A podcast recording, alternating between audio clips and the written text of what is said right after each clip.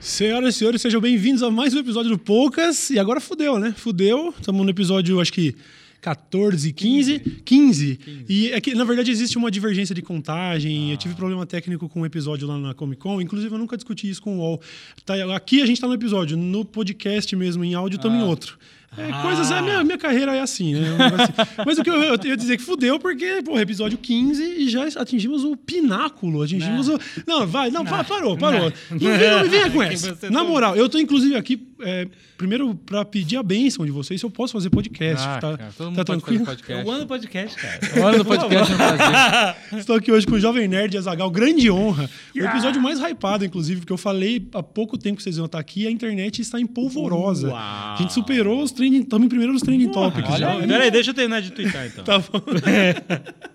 O cara começa o programa com uma live com o celular na mão. Né? Você ganhou o prêmio da MTV, ficou tweetando. Caraca, isso foi uma parada no tempo que, que não existia internet. Ah, vocês ganharam o prêmio quando na MTV? A gente ganhou um 2009? VMB, é, 2009. De quê? De melhor... De blog, ah, de blog. Melhor, melhor prêmio vamos trazer a internet pra MTV, sabe? é, exatamente. Melhor prêmio qualquer coisa digital.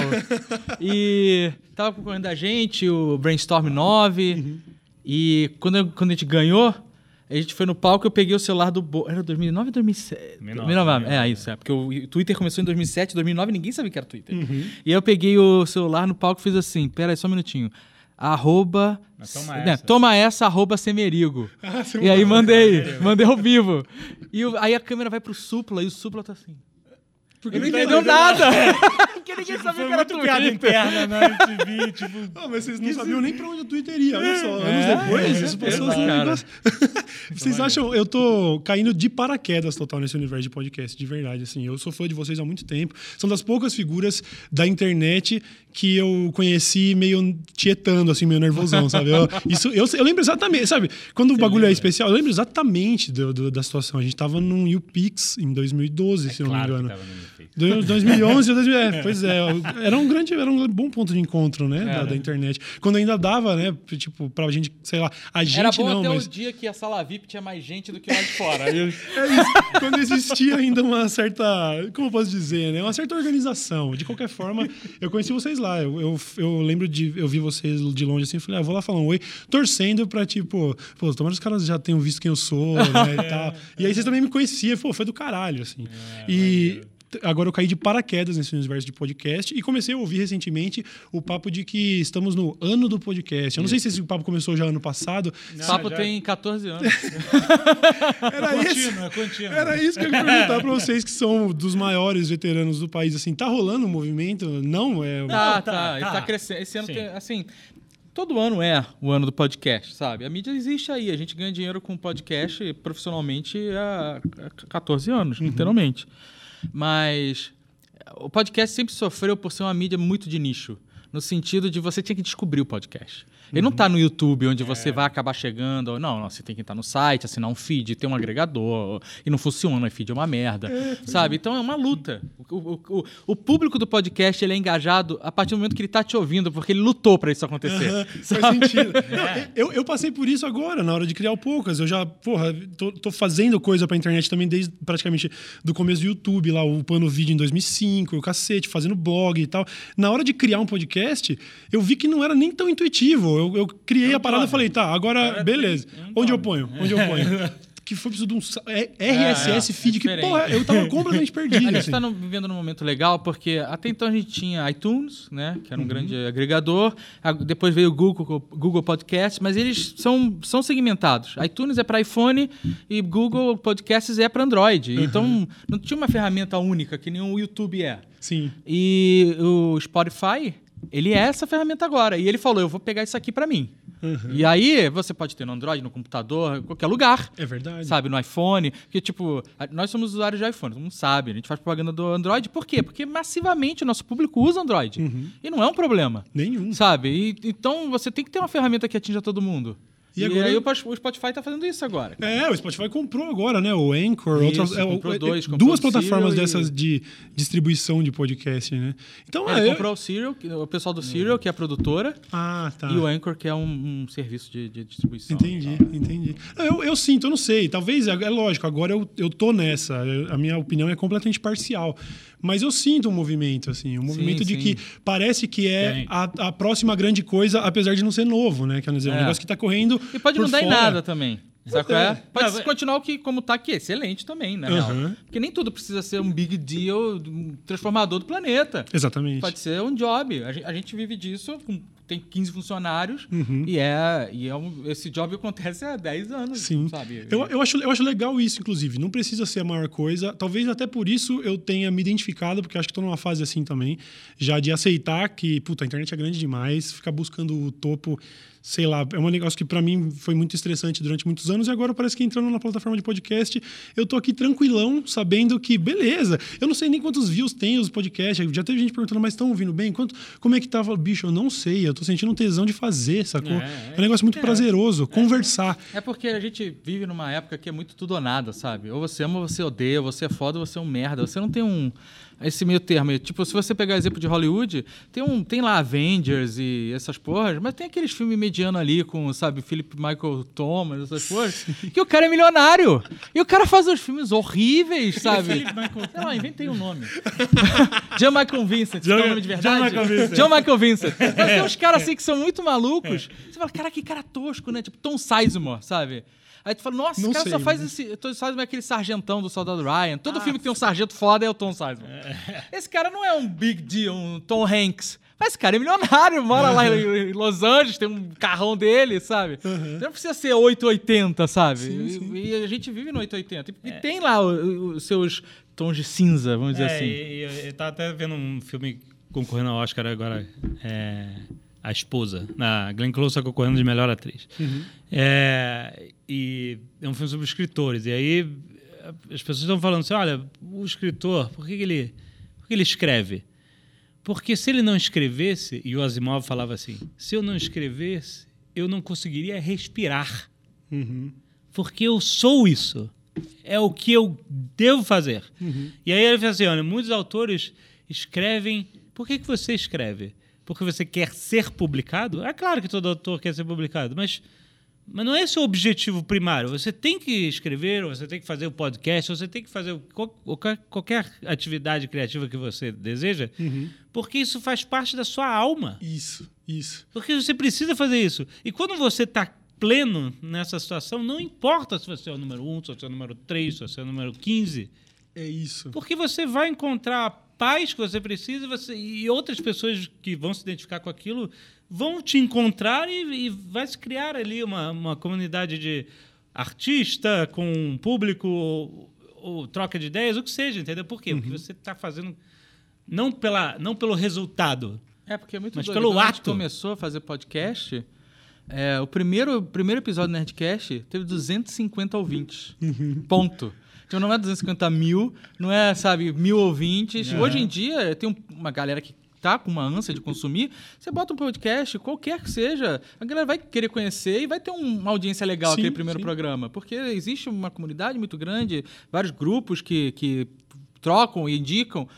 Mas quando a gente começou, a gente continuou fazendo. O primeiro programa foi 250, cara. Se eu fosse Uhum. me preocupar com a audiência, a gente falou, caralho, que merda, parou.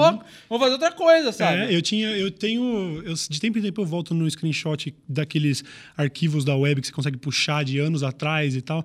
E eu tenho um screenshot de 2010, se não me engano, que foi quando eu comecei. Eu tinha 19 vídeos no ar e eu tinha, eu não sei, acho que eu tinha, sei lá, uns 500 inscritos. Depois de 19 vídeos, cara. eu não consegui ver mil views depois de muito tempo. E hoje, toda terça-feira, tem um canal de um milhão. É isso. Do nada. E eu não sei quem são, mano. Sabe, é um, é um negócio surreal, assim. Tipo, eu tenho, eu tenho alguns brothers, vamos dizer, o Muka Muriçoca, um cara que consegue trafegar por todos esses ambientes da internet, que é por onde eu acabo conhecendo umas figuras. Ele posta lá uma foto com uma pessoa X, eu clico no perfil, o cara tem 6 milhões de seguidores no Instagram, você vê o YouTube dele, você fala, bicho, eu, eu me perdi. Eu realmente me perdi, assim. Mas voltando no... Tem um, tem um brother Fala. do, Carl, do, do Whindersson, que é Carlinhos Maia, é isso? Sim. O cara é um monstro do Instagram, do, do Stories. Ó, o Alexandre tá, falando, tá fazendo Né, cara de não quem sabe. quem é. não. Carlinhos Maia, os stories do cara tem, sei lá, mais de um milhão de views. E a stories, stories. é- é- dele é linha pontilhada, sabe qual é? Ah, brrr. Ah, caraca!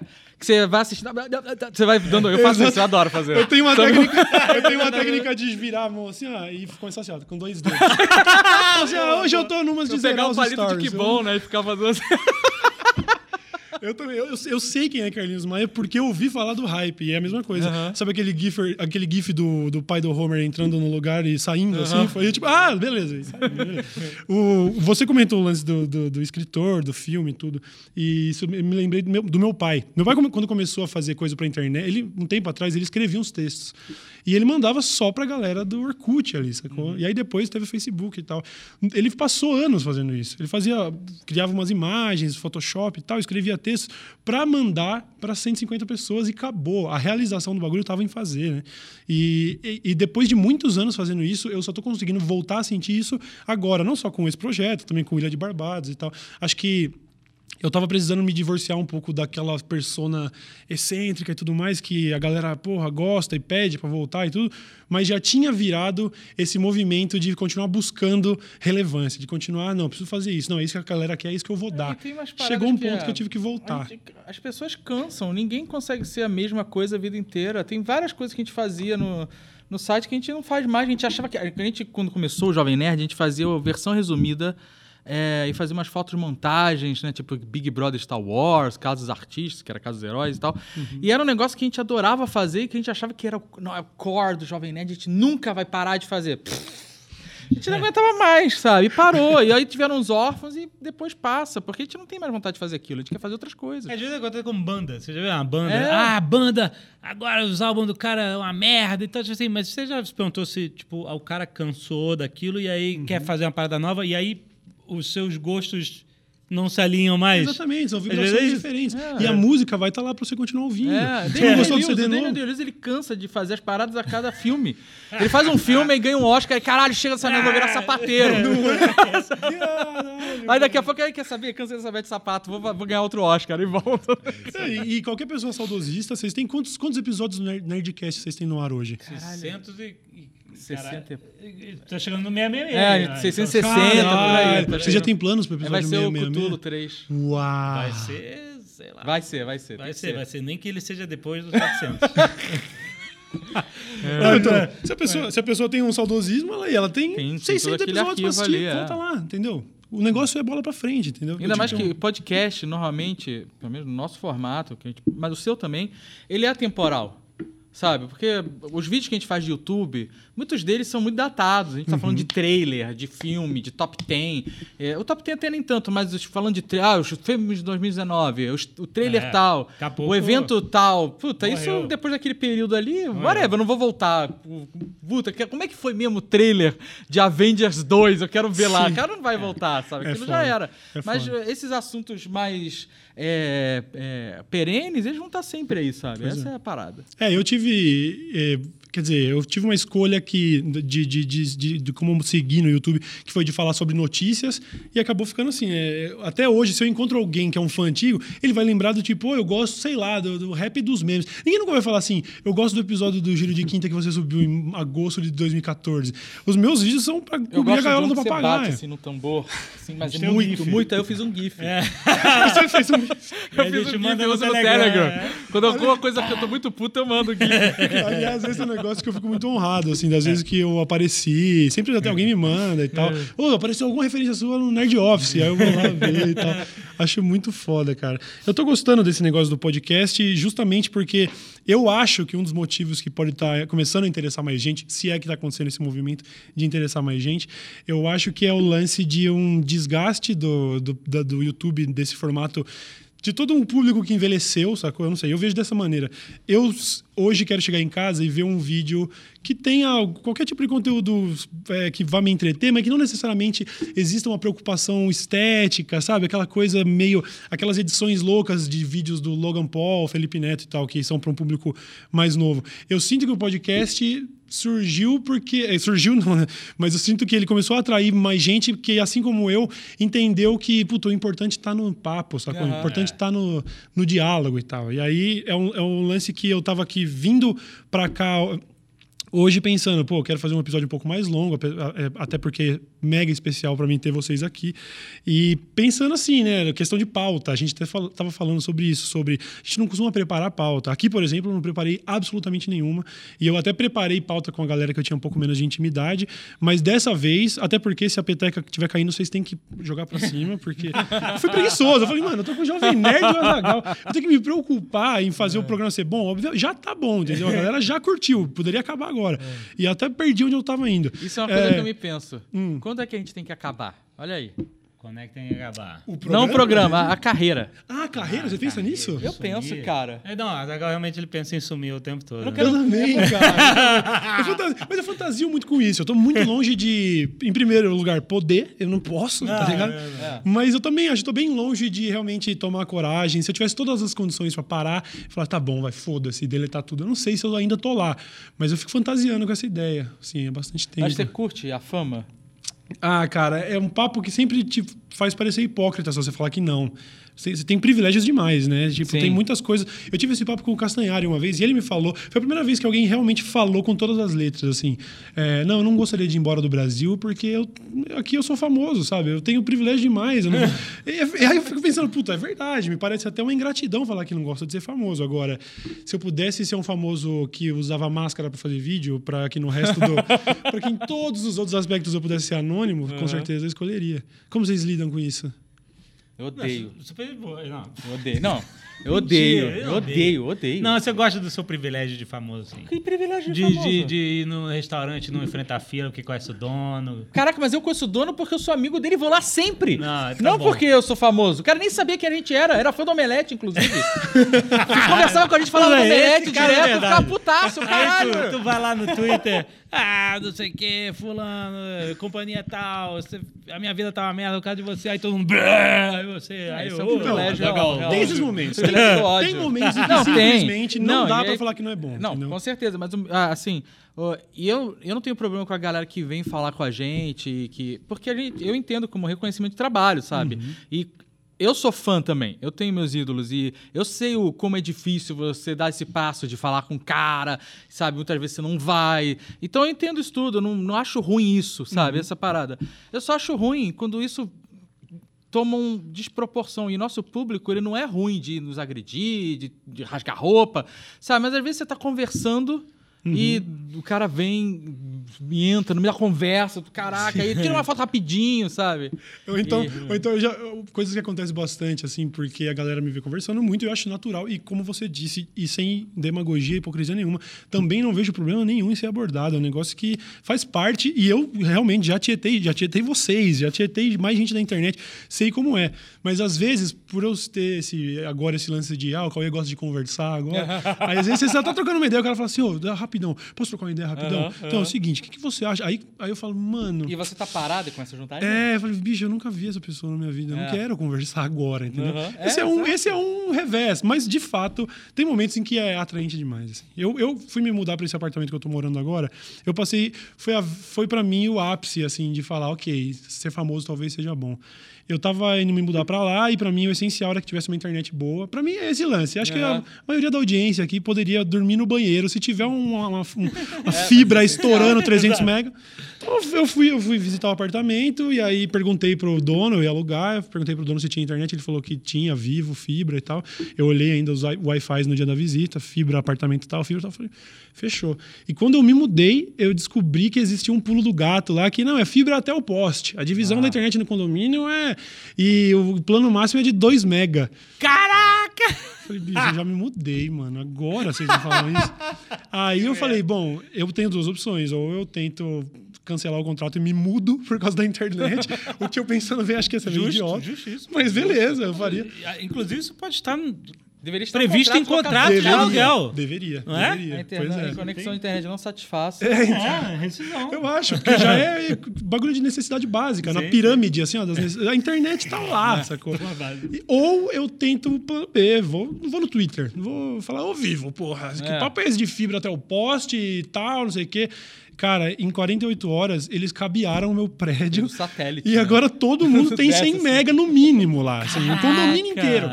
Tipo, foi um negócio que eles marcaram pra dali três dias e depois ainda me mandaram outra DM. Viu, pode ser hoje? Eu falei, claro, eles fizeram a manutenção do bagulho. Pode todo ser hoje, mundo. responde claro que ela toca em campainha. Eu tenho ela tá na porta 300 mega de, de pode- fibra agora lá. Tu pode ser muito síndico do prédio.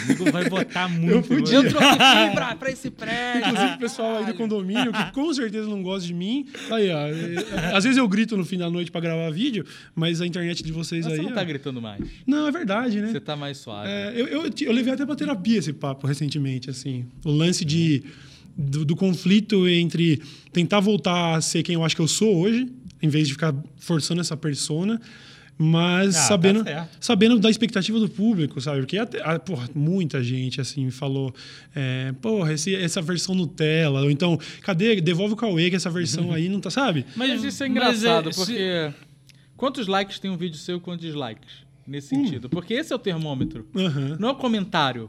Não, eu sei, mas de, de certa forma eu sinto que eu tava num, num, num platô há muito tempo e essas decisões que eu tomei agora, que foi realmente 100% consciente. Falei, velho, eu vou voltar pra casa e parar de gritar. Eu sei que dentro de casa eu nem vou conseguir, eu tô sozinho mesmo, me sinto um louco, sacou? Então, eu, foi bem assim, um pensamento, sabe, foi bem deliberado. Porque assim, eu como. Vai rolar uma represália. Eu sou seu público. E É. eu gosto. Das poucas coisas que eu assisto constantemente, não é brincadeira, é, eu assisto você, assisto Case. E são poucas coisas que eu realmente vou lá e assisto. Da hora. E eu assisto você desde a época do preto e branco, sabe? Uhum. Que é a, a época de estética que eu mais gostava. Uhum. Mas eu não fico, ai, que pena que nunca mais vai ser. Pô, ele podia estar preto e branco agora, sabe? Vou desaturar minha tela, sei lá. Vou botar modo, modo daltônico, sabe?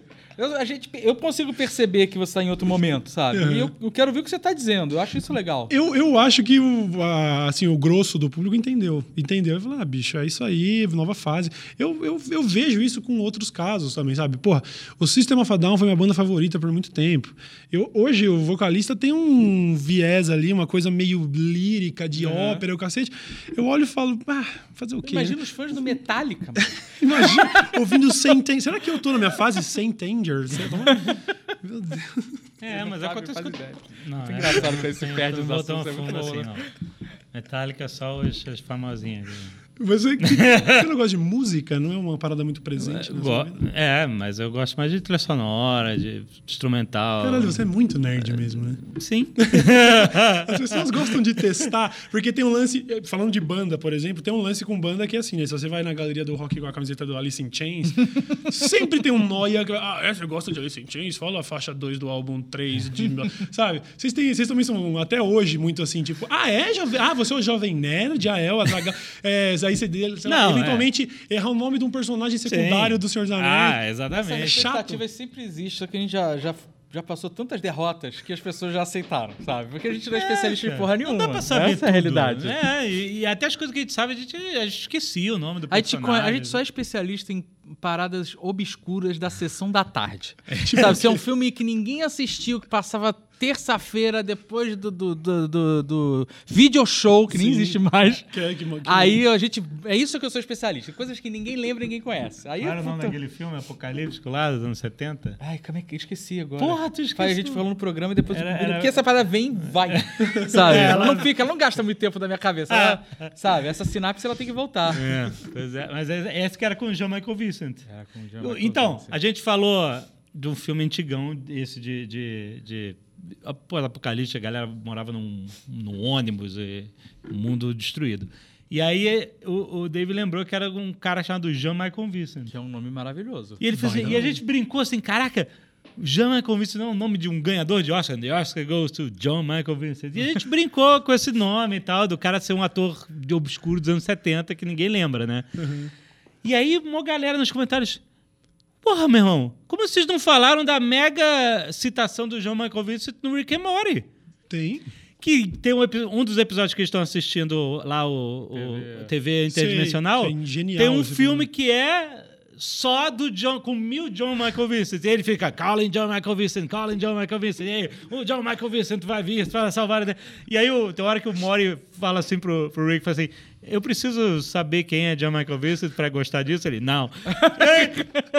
a gente não, nunca que a gente ia fazer essa conexão. A gente não lembrava, cara. E a galera, porra, vocês É muito legal, porque tem uma galera que, que, que, que agrega mesmo, sabe? Sim, nos sim. comentários. Acontece muito no Nerdcast, né? Por isso que a gente tem leitura de e-mails, né? Porque a gente não tem, a gente não é dono da verdade e a gente conversa e sempre a gente erra alguma coisa, se confunde ou tem uma opinião equivocada e aí vem os comentários da semana seguinte que realmente complementam um papo da semana Sim. anterior, sabe? Essa- acho que essa é a melhor relação possível, sabe? As pessoas da audiência entenderem. Nós não somos especialistas em porra nenhuma. É. Estamos fazendo aqui, propondo um negócio que realmente chama a galera. Porque, às vezes, você vai ver um conteúdo muito erudito, você não se identifica com porra nenhuma, e aí. Cara, o Atila e o Felipe, que são estudiosos, PHD, o caralho, eles não, não são donos da verdade 100% e eles sabem disso. Tanto que o Atila no, no Nerdologia tem leitura de comentários no programa seguinte, refazendo, se corrigindo nos erros, e, sabe? Porque é assim. Sim. O pior, o pior tipo de pessoa que acha que tem realmente 100% de razão. Porque eu brinco, eu falo que nunca erro, assim, mas isso é uma zoação, que as pessoas não conseguem entender mais, eu acho que é verdade. Não, mas eu, eu, eu, eu, eu acho, eu acho do caralho, assim. Eu comecei a me identificar mais com esse tipo de conteúdo que parece mais humano. Eu não sei, é, a gente estava até citando aqui no, no lance de bate-papo, falando sobre talk shows e tal. Vocês citaram o Jô Soares, por exemplo, que tinha porra, uma capacidade incrível de entrevistar qualquer ser humano da Terra, mas ainda assim era um formato bem roteirizado. Sim, Hoje sim, eu não consigo dar audiência para talk shows assim, por mais que ah, reconheça o talento, pô, o o Porchat é um cara foda pra caralho, sabe? Eu fui lá no programa dele e acho muito mágico fazer tudo isso.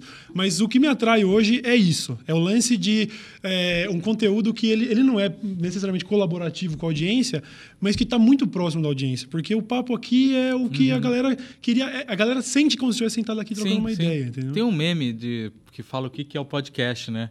Que é um garoto sentado em frente a um outdoor, já viu? Não. É um outdoor de umas meninas conversando, uma foto, e ele tá sentado assim, como se ele estivesse fazendo parte. Só que mas ele é tá só em outra dimensão. Elas É muito maravilhoso. Caralho, é pôster e ele isso, tá fora. É. E ele tá. Eles já estão comendo alguma É, elas coisa. E ele tá comendo também. Ele tá é. como se fosse, mas ele tá sentado na parede, assim, é muito bom. Cara. é isso que é ouvir podcast. Você faz parte da conversa, só que tá em outra dimensão. Uhum. Bom demais. Não, e, e ape- apesar disso, de, de ter esse, essa parada que é mais pessoal, mais próxima, vocês são os caras que eu vejo na internet, pelo menos é a, a ideia que eu tenho e provavelmente é, corresponde, que é os caras muito profissionais. Tipo assim, é uma parada que, apesar da gente estar fazendo praticamente a mesma coisa, eu realmente parece que eu tô trocando ideia com, com empresários do ramo mesmo. tipo, não é, não é como sentar. Não, é, é verdade. Eu não tô falando com relação ao trabalho ser primoroso. Aham. Eu sentei aqui com o Castanhari e eu converso de igual para igual com ele. E ele também faz um bagulho muito diferente. Mas vocês, vocês têm tantas frentes, tantas paradas, mano, publicação de livro e, o- e o podcast e tal. Qu- quanto disso é realmente uma parada que vocês sentam para fazer planejamento, tudo um negócio que foi muito natural ao longo dos anos. Tudo e é vocês- natural. A gente 100%. é péssimo nessa parte de planejamento. Péssimo. Sério? Nossa. A gente, é, o que a gente faz é a gente identifica as oportunidades e corre atrás delas, sabe? E Testa. vai aprendendo fazendo. É. Sempre foi assim. E erra. E erra também. Uhum. Vários É, cês- projetos nossos, por erra. exemplo, acab- acabou de acabar o Nerdcast Stories, por exemplo. Que era aquele programa de animação. Sei, sei, sei. Porque não, não, não, não, não se pagava, sabe? A gente fez uma aposta, não tinha um tempo, foi legal, a gente gostava do conteúdo, gostava do resultado, mas não virou publicidade como a gente esperava. Então, a gente tem que É. pegar esses esforços, essa grana e botar em outro projeto que talvez dê mais certo. Sim. A Sky Nerd, por exemplo, que foi a nossa rede social, Sei. Flopadaça, sabe? Uma grana jogada fora que, que, que, que- foi uma maldição do Jacaré Banguela. Que ele falava, "Ah, vocês vão fazer rede social? Conversa com, com um blog, com, com um blog pra vocês saberem. A gente, não, não, nossa, completamente diferente. Não é profissional, né? Tum! Caralho, Mas uma parada... tem vários projetos que, que não vingaram, sabe? Assim, agora tem outros que deram super certo. A Nerdbooks com os livros. é. Só que a gente não tem obrigação de uma editora que lança, sei lá, 30 livros por mês, sabe? A gente lança, sei lá, 3 por ano.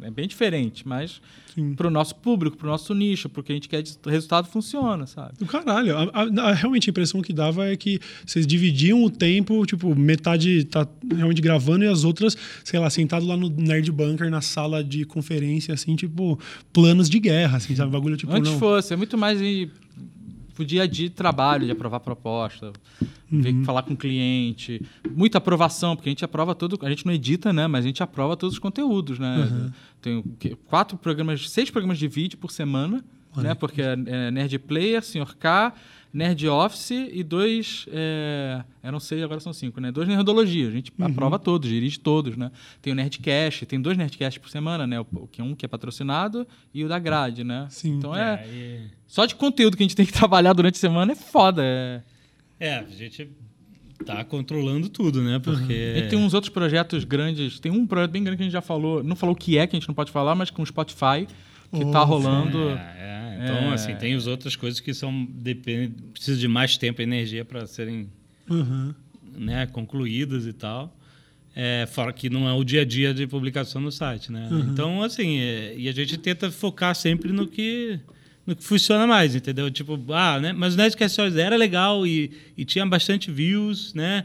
E, e por que que acabou? Assim, sim, porque a gente é legal, mas a gente acha que a gente pode ser mais eficiente ainda com, se a gente pegar essa energia, esse tempo, essa grana que a gente gasta nisso e aplicar em uma outra parada, entendeu? Então, uhum. é, e, e, a internet sempre foi assim. A gente, quando começou o Jovem Nerd, era um blog com imagens photoshopadas que a gente fazia.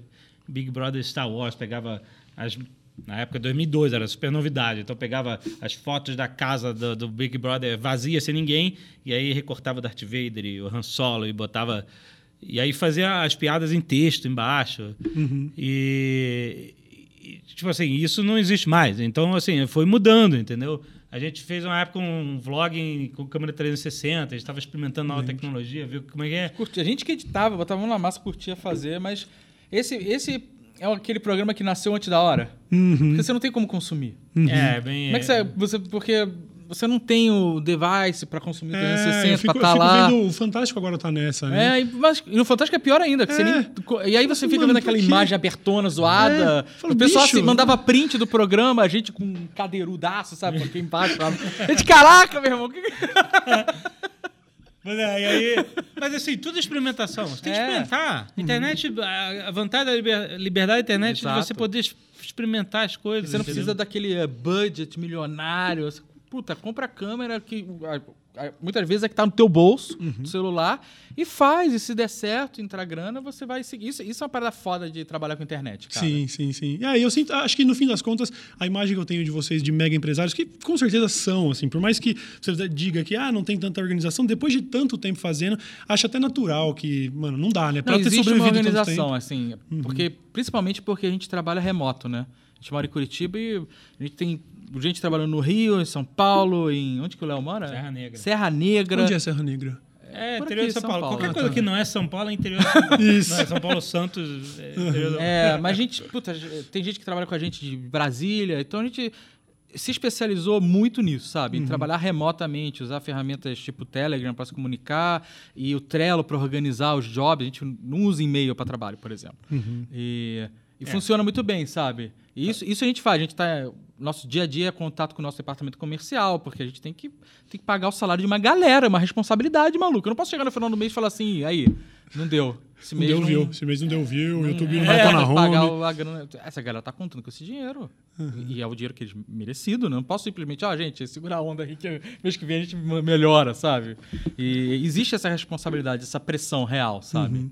Mas vocês lidam bem com isso, não rola um, um saudosismo da época dos Photoshops de 2002, ah, 2003 não, chega dessa época. Eu nunca tenho saudosismo de nada. Eu não me arrependo de nada, né? Mas, mas eu acho que a evolução é algo natural, constante, e acho que se vão ter momentos na sua vida que foram melhores ou piores, mas aí, cara, você não pode voltar. Então você tem que ir para frente, meu irmão. Se tiver um momento que era melhor em algum em alguma época específica, tenta o próximo fazer alguma coisa acontecer para ser parecido ou melhor. Uhum. Mas é. Eu acho que ficar preso muito. O passado é, são experiências que você tem que usar para mudar. Uhum. E acho que as pessoas têm que mudar constantemente, sabe? Eu acho ah, que, que o cara que é sempre igual, nunca vai mudar. Não vai, você muda, cara. Você muda uhum. o tempo inteiro. É, as pessoas geralmente, eu acho que uh, no geral sentem muito medo, né? Um lance Sim, de... a mudança gera... É, eu, eu sou muito avesso à rotina, eu odeio rotina. Uhum. Apesar de ter que ter algum tipo de rotina, é, essas ideias de... Tem gente que não gosta de viajar, por exemplo, né? E eu, quando a pessoa fala assim, não, eu não gosto de viajar, puta, para mim a ideia de. Tava conversando com um amigo meu, a ideia de viajar. E, e eu falei, para mim é completamente oposto. A ideia de ficar parado é terrível para mim. Uhum. Sabe? Eu gosto dessa loucura, desse caos de onde. É... Tudo bem, tem épocas que a gente trabalha e viaja tanto, tipo São Paulo, Rio, e às vezes viaja internacional, tem dias que a gente, eu acordo no hotel assim, aonde eu estou no mundo? Sabe? aonde eu, caralho, onde eu estou? Eu não, não, não lembro. É, sabe quando você acorda, você não sabe Cara, aí, ah, não, tá, beleza. Quando, é, é, Mas eu, lembro- gosto desse, desse caos de você não saber, das coisas não É, serem excitante, iguais. Sabe? Isso, isso pra mim, é, pra, pra pessoas, pra certas pessoas, isso é um pesadelo, e tudo bem, sabe? Mas não sei porque a gente chegou aqui. Isso acontece. É, o Nerdcast a gente é, teria é sem cortado, botado uma vírgula, subido o É, bloco. tem dessa, né? A gente tá fazendo. Por que não foi fazer ao vivo essa merda? Tipo, que otário. Eu mas lembro que no início, antes do Azagal namorar a Andréia, né? Etc., eu conhecia ele, ele tava solteiro, e aí ele. e Que eu era fazia divorciado, né? Ah, é, fui divorciou. casado e me divorciei. Aí divorciou virou. Puta. Da loucura. putão. Aí eu lembro do Putão, Azagal putão. me ligando assim: eu posso ir na tua casa? Eu falei: pode. É porque eu, eu, eu preciso de um pouco de normalidade. Aí ele via, trazia um DVD do Warriors, a gente ficava vendo, vendo Warriors. Ele, eu preciso, cara, hoje eu fui muita loucura, eu preciso, norma, eu preciso um pouco de normal. Eu tive assim, eu tive assim em 2017, cara. Eu, tava, eu me divorciei, acho que foi 2016 que eu me divorciei. E aí 2017 foi meu primeiro ano de rockstar, assim, de tipo, ah, será que é verdade que a galera da internet come de gente? Puta, é verdade, bicho. Eu tive, ainda bem comecei a namorar, porque eu, eu acho que ia estar lidando com as DSTs aí, de repente, uma, dependência química, coisa do tipo.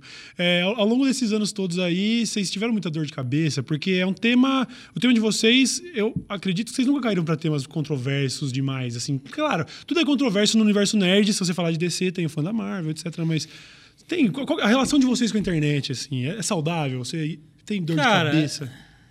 É assim, a gente, a Zagal meio que me ensinou assim, pô, vamos concentrar a energia no cara que te elogia, sabe? É que teve uma Porque- situação, é, né, isso é, vem de uma situação que a gente estava perto do Natal, e aí a gente recebeu um e-mail de um cara detonando a gente, sabe assim? Um testaço, sabe? Gigante, assim, burro, cara. E isso fez, fez mal pra caralho, sabe? A gente leu muitos anos atrás, a gente leu isso, caralho, foi realmente mal. Só que no dia seguinte, o Killer Jabuti, né? Mandou o vídeo que era. Ele fez uma animação escrito Fodástico Nerdcast. E era como se fosse uma parada de anime. Um anime com a gente. Sabe? Aí e tinha lá a gente gritando assim. E foi muito maneiro. E isso, tipo, Porra, derrubou é- esse, essa bad vibe e jogou a gente pra cima, sabe? Olha que maneiro que o cara fez. E aí, a cara. gente- a- desse dia em diante, eu falei assim: a gente tem que focar nos caras que tenha, que, que gostam do que a gente faz. O cara que não gosta, tudo bem, parabéns pra ele, vá, boa sorte. Eu vou, vou. Porra, tem duas pessoas, uma me elogiando, uma me, me detonando. É, não que eu queira só ser elogiado, mas eu vou gastar minha energia refutando esse cara ou trocando uma ideia com esse? É lógico. E uma, uma- noção que eu comecei a tentar focar de tempos pra cá é a gente tá se expondo na internet, sabe?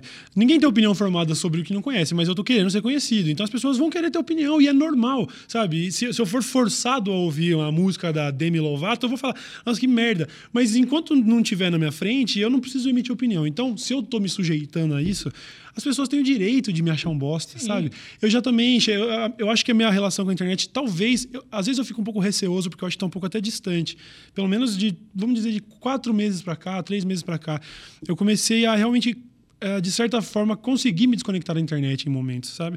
O meu Twitter já virou um negócio meio de feed de links, eu não paro mais para discutir, eu não leio mais os replies do Twitter, só, só quando eu quero realmente. Eu tuitei sobre Jovem Nerd e cara. Beleza, então vou ver o que estão repercutindo. Mas quando eu, eu não paro mais pra dar uma opinião controversa para depois ver se as pessoas gostaram, vão me xingar e tudo. Eu comecei a me distanciar disso, assim. Não, porque quando você botava essa opinião, você tava.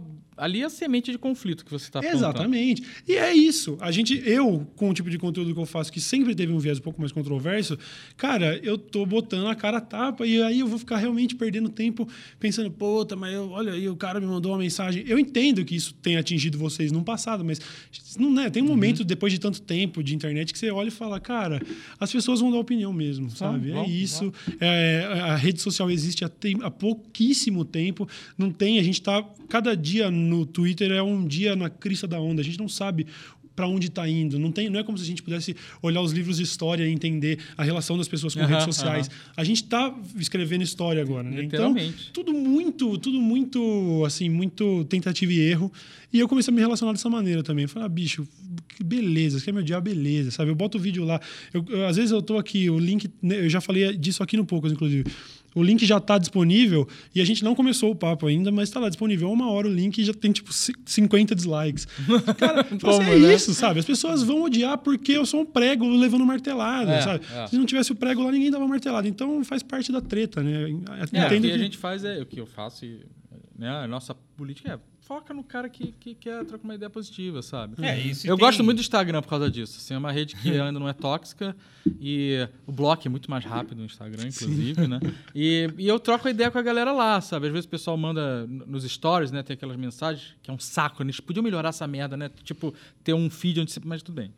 É, e aí eu troco a ideia com a galera ali, sabe? Rapidinho, troco assim... É mas... porque quando... Até, até do cara... Aí você fala assim, ah, mas você não vai ficar muito na bolha só de, sabe, ouvir a, a, aplausos, esse tipo de coisa. Uhum. Porque às vezes quando o cara se importa com você e, sei lá, só uma merda e o cara, o cara pode. Tem mil formas de, do cara chegar em você. Uhum. Assim, cara, então, se liga só que você falou isso e tal, e, pô, não é bem assim por causa disso e tal. Argumentos. Argu... Entendeu? Uhum.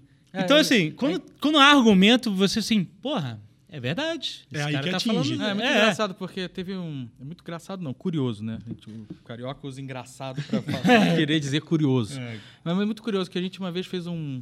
Nerd Office, a gente estava falando de deuses americanos, né? Uhum. E aí, antes da série lançar, a gente estava falando das expectativas e tal. E aí a gente falou da.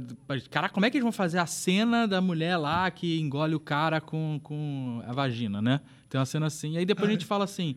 E a cena do Jim, né? Que, era motor, uhum. que é um gênio, que é motor de táxi, que é homossexual, tem uma cena de sexo. Uhum. E aí, um cara comentou assim: olha como é que é a nossa sociedade, né? A cena de sexo entre dois homens é algo chocante que não se sabe é. como vai ser retratado no, é, no, gente, na série. Aí eu falei, uhum. Tem total. Ué, tem razão, né? Isso é só é? uma cena de sexo uhum. de dois, dois caras, Por que, que ele está achando chocante? Porque, tipo, chocante é a mulher engolir uma pessoa inteira, né? mas, mas a do cara não é, mas na nossa cabeça é. é né? E, e aí, aí o comentário gente, desse cara me opa, fez pensar. Sabe? Uhum. Pô, esse cara tem razão. Eu, onde é que a minha cabeça tá? É. Aí, entendeu? É isso. Muda. É. O lance é não, não ter ego de achar que se o cara veio te criticar também, ah, é hater. Não, pera. É. Vamos trocar uma ideia. Eu passo por isso constantemente. Eu tive um caso, enquanto na época que eu ainda estava me estressando com o Twitter, é, eu fui falar para um cara, é, fui querer zoar o cara porque, enfim, era uma longa história, mas era um cara que estava basicamente incentivando o PC a se suicidar. É um cara bem gente boa. E ele já tinha uma treta antiga com o PC, porque o PC tinha uma vez denunciado uma dessas atitudes e o cara perdeu o emprego. Ele denunciou para a empresa, viu, viu, ó, seu funcionário aqui, o cara perdeu o emprego. Achei legal pra caralho, inclusive.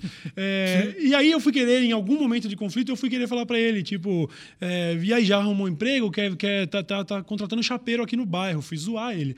E eu fui bombardeado de mensagens do tipo, pô, Cauê, você vai depreciar a profissão do chapeiro e tal. E aí. É, e eu pensei, caralho, bicho, é verdade, né? É. E imediatamente, o primeiro brother que mandou esse reply, eu já mandei outro pra ele e falei, bicho, é verdade. Mandei mal pra caralho e tal. E aí, aquela enxurrada de pessoas que, ah lá, otário, vai, caiu, foi querer zoar, já caiu no, no radar da militância, se fudeu. Mas eu pensei, bicho, é, mas que liga, bom que eu né? aprendi um bagulho agora. Quando, a gente, um quando a gente era moleque, seria, ah, vai virar gari sabe? Uhum. Se liga na importância. Pois é. Tira os é. garis. Ah, Tira o cara que faz limpeza pública, vê como o caos da sua vida vai é. ser. Só que a gente. Eu moro, eu moro 100% sozinho há pouco tempo, desde que eu me divorciei, faz uns dois anos. E, cara, é impressionante quando o lixo da sua casa começa a feder. Você pode continuar entrando e saindo de casa, não para de feder. é, é. é, incrível. Então, é, lixeiro é um bagulho muito importante, mano. É, não, assim. Mas é esse tipo de pensamento é, que, que a gente a militância chama de desconstruir, né? Uhum. É, é algo que a gente tem que entender e que esse tipo de comentário, na boa, de sim, apont... não é tipo, olha aí, seu filho da puta tá falando que os caras não podem transar, sabe? Uhum. Não, o cara, olha, você acha que vocês não se ligaram nisso? Aí, tipo, Exatamente. Eu sempre me sinto bem, eu me sinto bem ultimamente quando eu sou corrigido. Eu falo, ah, é verdade dá para melhorar, não tem problema. Com certeza, dá, dá, sempre para melhorar. É, eu, não, eu, não, entendo por que, que existe uma resistência Todo é... mundo tem resistência à mudança. Todo mundo. A gente é. tem, inclusive. Mas, certo, ok. É, mas, mas assim, mas existiu um momento que a gente falou assim, pô, Ok, É, vamos, eu vamos dizer- ouvir para aprender Eu aqui. poderia dizer que é maturidade, mas tem muita gente madura que é uma merda. tá cheio de não que eu seja arrombado. maravilhoso também, Tá não é isso. Aí, eu aprendi o seguinte: é, tem um. Eu lembro que eu vi aquele filme do Mel Gibson, do, do soldado, que salvou 70 pessoas. Sim, é? sim. Qual era, era o do William Wallace lá? Do... Não, Não é cara, esse. do soldado da Segunda Guerra, agora, mais recente. Ah, dele. tá, É. não. Você falou Mel Gibson, eu só é é o lembrei desse dele. filme? Puta, é, eu sei qual é o filme, mas eu não sei o Então, nome. enfim, o cara, o cara é a história real, o cara que não queria pegar em armas, Uhum. é, porque ele era uma convicção religiosa dele. Eu não lembro qual era a religião, mas ele disse, eu não posso pegar numa arma, essa é a Uhum. minha religião. E aí ele foi escorraçado no exército, ah, não pode, quando você vai ser expulso. Aí acabou que ele foi para a guerra, ele não pegou uma arma e ele salvou 70 soldados que, durante um, um conflito lá, que ele, ele era né, enfermeiro, então ele vinha buscando os caras e, Uhum. e salvou 70 vidas e ganhou a, a medalha, quando voltou para casa, ganhou uma medalha mais, mais alta honra lá do exército americano, o presidente e tal. E aí eles falam, olha, que bonito, esse filme fala de uma convicção. Ele tinha a convicção, não vou pegar armas, e ele, através dessa convicção, ele, ele fez algo muito bom, salvou vidas, entendeu? E, tipo assim, então ele exalta a convicção. Mas eu, de tempos pra cá, eu falei assim, nem sempre a convicção É. é tão boa assim. Às vezes, que a convicção dele estava focada em algo positivo. Mas se a minha convicção estiver em algo que está errado, Uhum. porque ter uma opinião não te torna certo. Só porque você acredita em alguma coisa não significa que, é- que, você, que o que você acredita é certo. Normalmente, quando você acredita em alguma coisa ou tem uma opinião sobre alguma coisa, você acha que é certo. Uhum. Mas não quer dizer que é certo. Não. Geralmente, quer é, às vezes por uma coincidência feliz, mas geralmente. Exato. Então, às vezes, eu, e eu, e aí, tipo assim, eu que sempre fui, que era, né, é muito em cima do muro e tal, assim. Mas por quê? Porque eu, eu não tenho certeza. Eu posso estar errado. E quando eu conheci o Atila e a gente foi ficando amigo e, e, e se convivendo mais, eu vi, o Atila pensa assim como cientista. Por quê? Eu posso chegar e fazer uma pesquisa aqui e falar assim, aí galera, isso aqui, ó, ciência na tua cara. Mas espera aí, e se eh, os meus resultados foram contaminados com alguma outra coisa? Se tem- Ele fala assim, eu nunca, eu nunca acho que eu estou certo. Nem quando eu estou descobrindo um negócio aqui que a minha pesquisa disse. Talvez eu- se eu fizer essa pesquisa daqui a dois anos de uma outra forma, eu tenha resultados diferentes. Não, a ciência nunca, nunca tá certo. O ovo toda hora muda. É bom, depois bem, não é bom, uma merda. Isso. É bacon Mas- é bom, depois não é. E aí eu aprendi a entender o benefício de pensar assim, que parece, ai, mas que você não tem convicção das coisas, é muito ruim, porque, pô, em que que você vai acreditar, né? Mas assim, isso me deu o benefício de rever pensamentos meus que eu achava que eram certos, mas que hoje eu já não acho que são. Além do que, Entendeu? além do que, honestamente, você, ah, você vai acreditar no que se você não tiver convicção. Cara, eu posso acreditar em tudo sem convicção nenhuma. Eu posso simplesmente estar aberto a questionamentos. É da maneira que a ciência e, trabalha. Convicção é sabe? diferente de valor, né? É, é um negócio assim, ah, a, a gente está usando a- essa lei teoria da gravidade aí até alguém apresentar uma melhor. Se me provarem que, na verdade, a Terra é um disco que está subindo, é por isso que a gente está grudado no chão. Eu sabe, queria é muito isso. que a ciência parasse de valer pra quem não acredita Isso nela. é bom demais, cara. Meu maior sonho. Caralho. Eu tava falando sobre esse projeto do- da galera da Terra plana. Puta, vamos se candidatar. Você realmente tem essa convicção. É plana. Entra num foguete e se for redonda, você não volta. Só isso. Vamos lá. Vamos fazer um projeto com a SpaceX aí, ó. Encher de terraplanista. Se é. Provar, aí não era. Então, vai ficar em órbita agora até acabar os recursos, filha da puta. Pois é, então eu, eu, eu aprendi a ver assim, um perigo de você, sabe, porra, não, é isso. Talvez não seja isso. Então, e, e é- e eu acho tão legal porque isso te dá a possibilidade de, de aprender tantas coisas. Entendeu? Eu vejo até pessoal mais velho, de família e tal, o cara tá com a ideia fixa e eu falei assim, "Pô, mas você já parou pra pensar por Mas esse velho, outro lado? velho é difícil. Eu falo assim, ó, velho. velho é treta. Eu, eu, eu É. gosto de pensar que a cabeça do velho, os conceitos, as ideias, são como um cimento seco, sacou? Tipo, quando Então, você, você escreveu é. as paradas lá, botou a pegada, E já falou era. tudo, falou já tudo. era. Então a gente eu- não pode ser assim. Eu fico com a. Se, se eu estiver sempre mexendo o cimento, Uhum. ele vai estar sempre maleável É e a gente pode fazer a forma que quiser. Uhum. Entendeu? Se você deixar parado, ele vai secar e aí isso não vai mais mudar, cara. Vai Uhum. ser aquilo. Então a gente tem que ser cabeça de betoneira. Cabeça, Cabeça de, de betoneira. Caralho.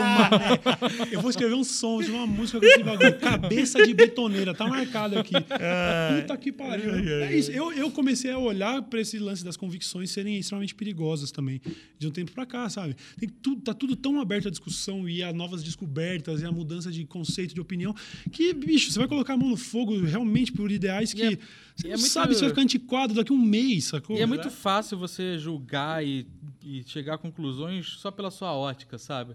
E assim, em casos até mais simples, por exemplo, na, na série lá da, da Jessica Jones, né? É, eu fui ver, ver a primeira temporada, achei legal o clima no ar e tal, mas não foi uma série que eu achei fodona e tal. E aí depois eu conversei com algumas meninas e elas me botaram a visão delas, que era sobre assédios, que, algo que eu não É, tinha absorvido. Era all. abusivo. É, sabe? E eu, puta. E mudou a série pra mim. Eu vi ela de outro, outro, outro olhar, sabe? Sim. Eu, puta, aí sim. Faz outro sentido. É que eu não tenho, não tinha bagagem pra entender a mensagem como tava exposta ali, sabe? É, olha só, eu, eu puxo muita ciência pra gente discutir essas paradas meio filosóficas.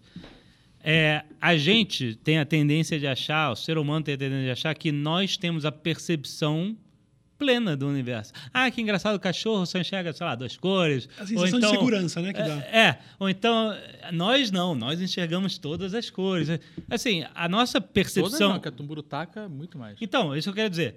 A gente acha que a gente enxerga todas as cores, mas existem, por exemplo, na própria luz espectros que a gente não. a- A, gente tem um, a gente tem um limite Tem de. um range, né? O, o, o- o infravermelho, o ultravioleta, a gente não vê. Tá lá, não quer dizer que a gente não vê, é que ele tá lá.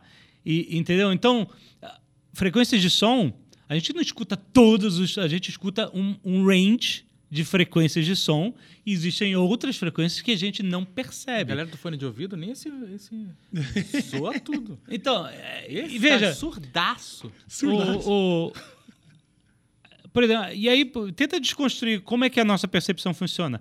A cor das coisas.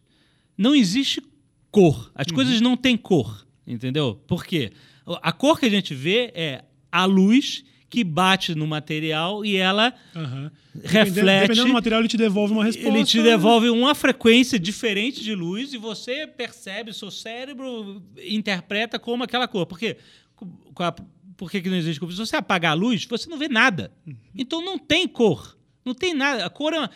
Isso aqui é uma percepção nossa. E a gente faz todos os nossos julgamentos baseados na nossa percepção. Exatamente. Entendeu? Exatamente. Então, quem somos nós para dizer. Se a gente não enxerga nem o universo como ele é, como que a gente pode ter convicção de qualquer coisa? Uhum.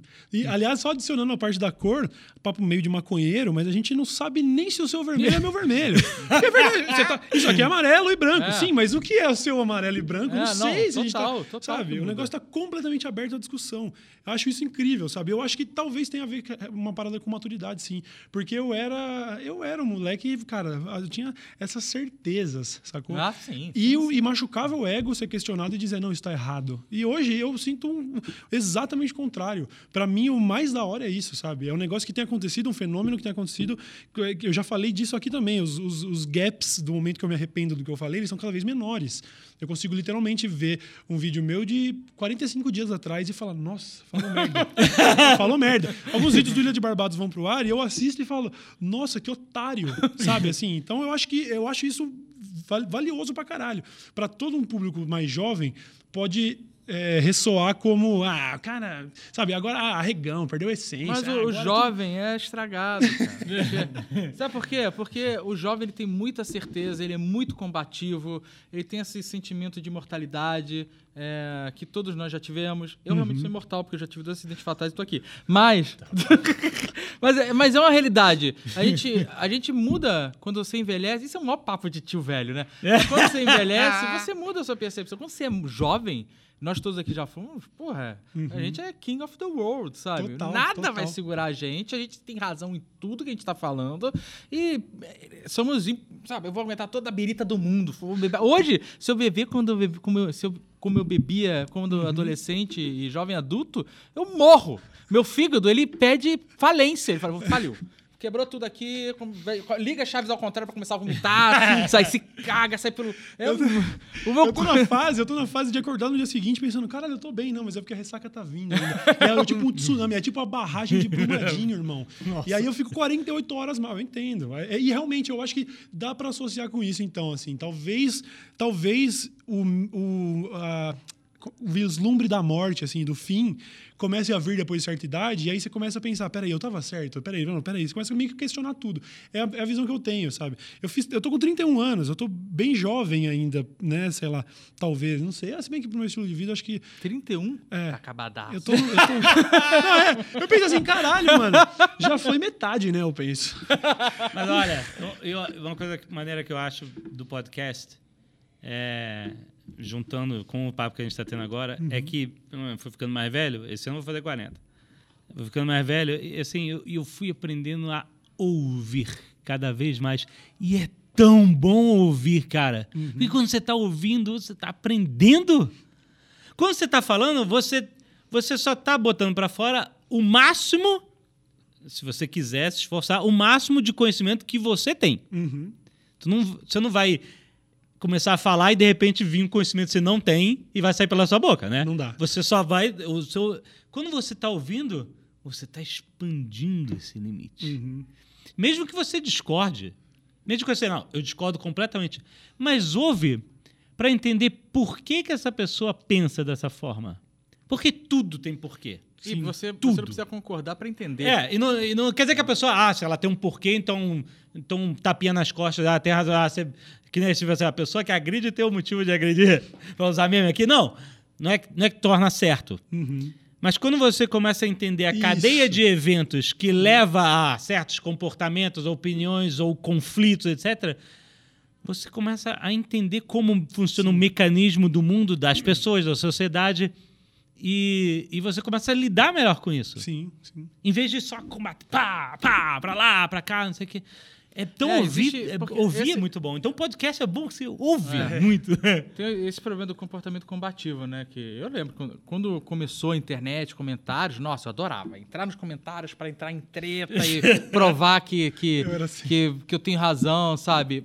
Cara, se você tem que provar alguma coisa, você já- perdeu. É isso, cara. Vamos começar por aí, né? Tipo, reservando aí pra parte da treta. É, sabe, é, eu sinto que é muito. A partir do momento que você abandona o seu ego, você não sente nem a necessidade de tretar mais. Você fala assim, bicho, foda-se essa merda. Eu acho que é o grande, o grande objetivo, assim, né? A galera fala que o, a, tipo, a morte do ego seria o- alcançar, sei lá, eu não sei que tipo de termo Uhum. O é espiritual abandonar o ego. Não tem caralho, como, não tem né? como. Não tem É como. Eu te- e eu não, eu não percebi o tanto que eu era ligado nisso até começar a bater papo com o terapeuta, sabe? E ele me colocou uma perspectiva que eu falei, caralho, eu sou muito vaidoso. Eu tenho um ego enorme. E o negócio do sacou? terapeuta é louco porque você tá se ouvindo, Sim. né? Esse negócio de você ouvir, normalmente você fala, mas você não presta atenção no que você está falando, né? Você está falando, blá, blá, blá, blá, todo mundo. Uhum. Sim. No terapeuta, você fala e ele fica ali com aquela cara de quem tá te julgando, É, né? é, e às, vezes eu penso, e às vezes eu penso, mano, esse filho da puta não vai me interromper, não. Eu vou continuar falando Mas aqui. você fala e ele, ele faz. Eu eu não sei, nunca estudei, mas eu já fiz terapia um período. Uhum. É, e realmente, ele te deixa aquele espaço para você pensar no que você falou, sabe? Isso é E interessante. entender né? por que, que, É. por que eu tô pensando por É. que eu tô agindo dessa forma, o que que... Pois é, não, eu, eu sempre falo que se eu conseguisse manter o estado mental daquela meia hora depois da terapia, bicho, eu, era, eu seria um monge, sacou? Uhum. É o momento que eu tô. Pode estourar a treta que for. No momento que eu saio da terapia, eu posso ler as coisas na internet, eu caguei, assim. Eu tô tipo, ah, eu aprendi que eu não preciso me importar com isso. Aí essas ideias vão esvaecendo e aí você vai voltando a ser O vaidoso. vai mundo voltando tá aí, né? O mundo tá aí pra derrubar a gente. Vocês acham? A gente estava falando sobre esse lance de que as convicções são extremamente perigosas e eu concordo plenamente. Eu acho que no universo nerd, você tá, até, até falou que ah, o jovem é foda, mas no universo nerd acontece um negócio é, onde a galera mais velha também acaba demonstrando esse comportamento que eu acho extremamente idiota, desse preciosismo com obras e tal, do tipo, a Xirra vai mudar. E aí mas- aparecem os caras do bueiro, velho, falando: ah, aí, se fudeu, agora a Xirra vai ser uma lacradora, a Xirra é feminista agora, a Xirra é isso. Mano, faz 25 anos que não tem Xirra. É. Foda-se se a Xirra vai Por que mudar. você se importa? Assiste Então, a antiga, mano. Mas o que, a parada é, primeiro, eu acho que não é só na comunidade nerd Existe, existe em todas. É, é verdade. Essa é verdade. galera tá, tem na comunidade nerd, tem na, nerd, tem na comunidade gamer, tem, sei lá, no tiozinho do boteco, tem em todo lugar, sabe? É a questão da mudança. O cara não quer que mude o- algo que ele tem como certo pra ele. A Xirra é isso aí, acabou, sabe? Eu não quero mudar. não- não- mesmo que eu nunca vá assistir a nova Xirra ou a velha Xirra, eu não quero que mude. Fica eu- isso aí. Faz uma nova... Não é esse discurso? Faz uma nova Xirra, então, sabe? É. E outro dia eu falei. tá Não, no- o cara pagou pela Xirra, deixa ele ganhar o dinheiro dele na nova né? Xirra. Foda-se a Xirra, foda-se a Exato. Xirra. Mas é. É. realmente, tem essa parada. É, é a parada da mudança. As pessoas não gostam de mudança. Incomoda muito, incomoda demais. Aliás, a minha filha viu a Xirra nova e se amarrou. É isso, E velho. aí? Ela tá errada? Os caras que fizeram a A Xirra estão filha- a errados? filha é muito engraçada, porque tudo dela é versão feminina, né? Uhum. Então ela ganhou. O que, que era? Um bicho que ela ganhou? Era Um um tubarão. de tubarão. Aí, Aí a ela- gente, ah, que, que legal esse tubarão, qual é o nome? Não, é tubarão menina. Tubarão menina. Aí, em dois segundos ela tá com a sainha. Ela é super... Isso é muito foda. Isso é muito foda. Eu acho isso incrível, de verdade. Talvez eu tenha esse viés um pouco mais ah, esquerdistinha e tal, mas eu acho. Me comove quando eu vejo é, justamente essas coisas. Do tipo, agora as heroínas têm maior destaque. O Pantera Negra foi o filme mais hypado de heróis. Aí sempre vai ter a galera mais resistente a, a aceitar essas coisas. Ah, mas nem é tudo isso, mas. Calma, cara, tá passando uma mensagem que vai além. É, um- sacou? é uma a importância da representatividade e tal. social, É não isso. É, eu- só eu- cinematográfica. Eu né? vi isso em Se fosse casa. cinema, hoje tem só a notícia, né? Os prêmios de fotografia e edição vão ser dados no intervalo. Então, se o Oscar fosse sobre cinema, isso não estaria acontecendo. É, né? então, Exatamente. exatamente. Ah, era por isso que eu vi o. Quem foi? Acho que foi o Quaron tava recla- reclamando disso no Twitter. Ele deve ter reclamado, eu vi o Guilherme Del Toro reclamando. É, é então, porque. É, Ele falou, o Guilherme Del Toro falou, gente, mas cinema é justamente fotografia e edição. Então é, mas acho que foi, eu, eu vi um tweet do. Mas o Alfonso Oscar é Cuarón celebridade. É outra coisa. hoje. É, É, é mas outra é, o, que, o que coisa. bota o dinheiro, o que gira a máquina, É, não vai é isso. ser o prêmio de edição e roteiro e tal, enfim. É, e aí, é, voltando aquele negócio que você falou de representa- representatividade, falando, tá- com a minha filha É e muito engraçado que eu fico editando esse programa na minha cabeça, esse assunto já estaria em outro lugar. Aqui é calma. Minha É, não, porque o voltando, formato é diferente, mas eu tenho na minha. Quando a gente grava, eu fico editando o programa na minha Mas cabeça. a, ela, a Gisele tem, vai fazer cinco anos, é, então tem quatro para quase cinco. Então ela já tem uma percepção muito mais aguçada de tudo. E ela falou. E aí eu, ela gosta do Homem-Aranha pra caramba e tal. E aí tem o jogo do Homem-Aranha, tá, tem aquele hype e tal. Aí eu mostrei pra ela, ela adorou, jogou. Aí ela falou: Como é que eu jogo com o Homem-Aranha menina? Aí eu falei, ah, filha, não tem, é só o Homem-Aranha mesmo. Aí ela, beleza, ela, ah, tá Não tem bom. Spider-Gwen no jogo?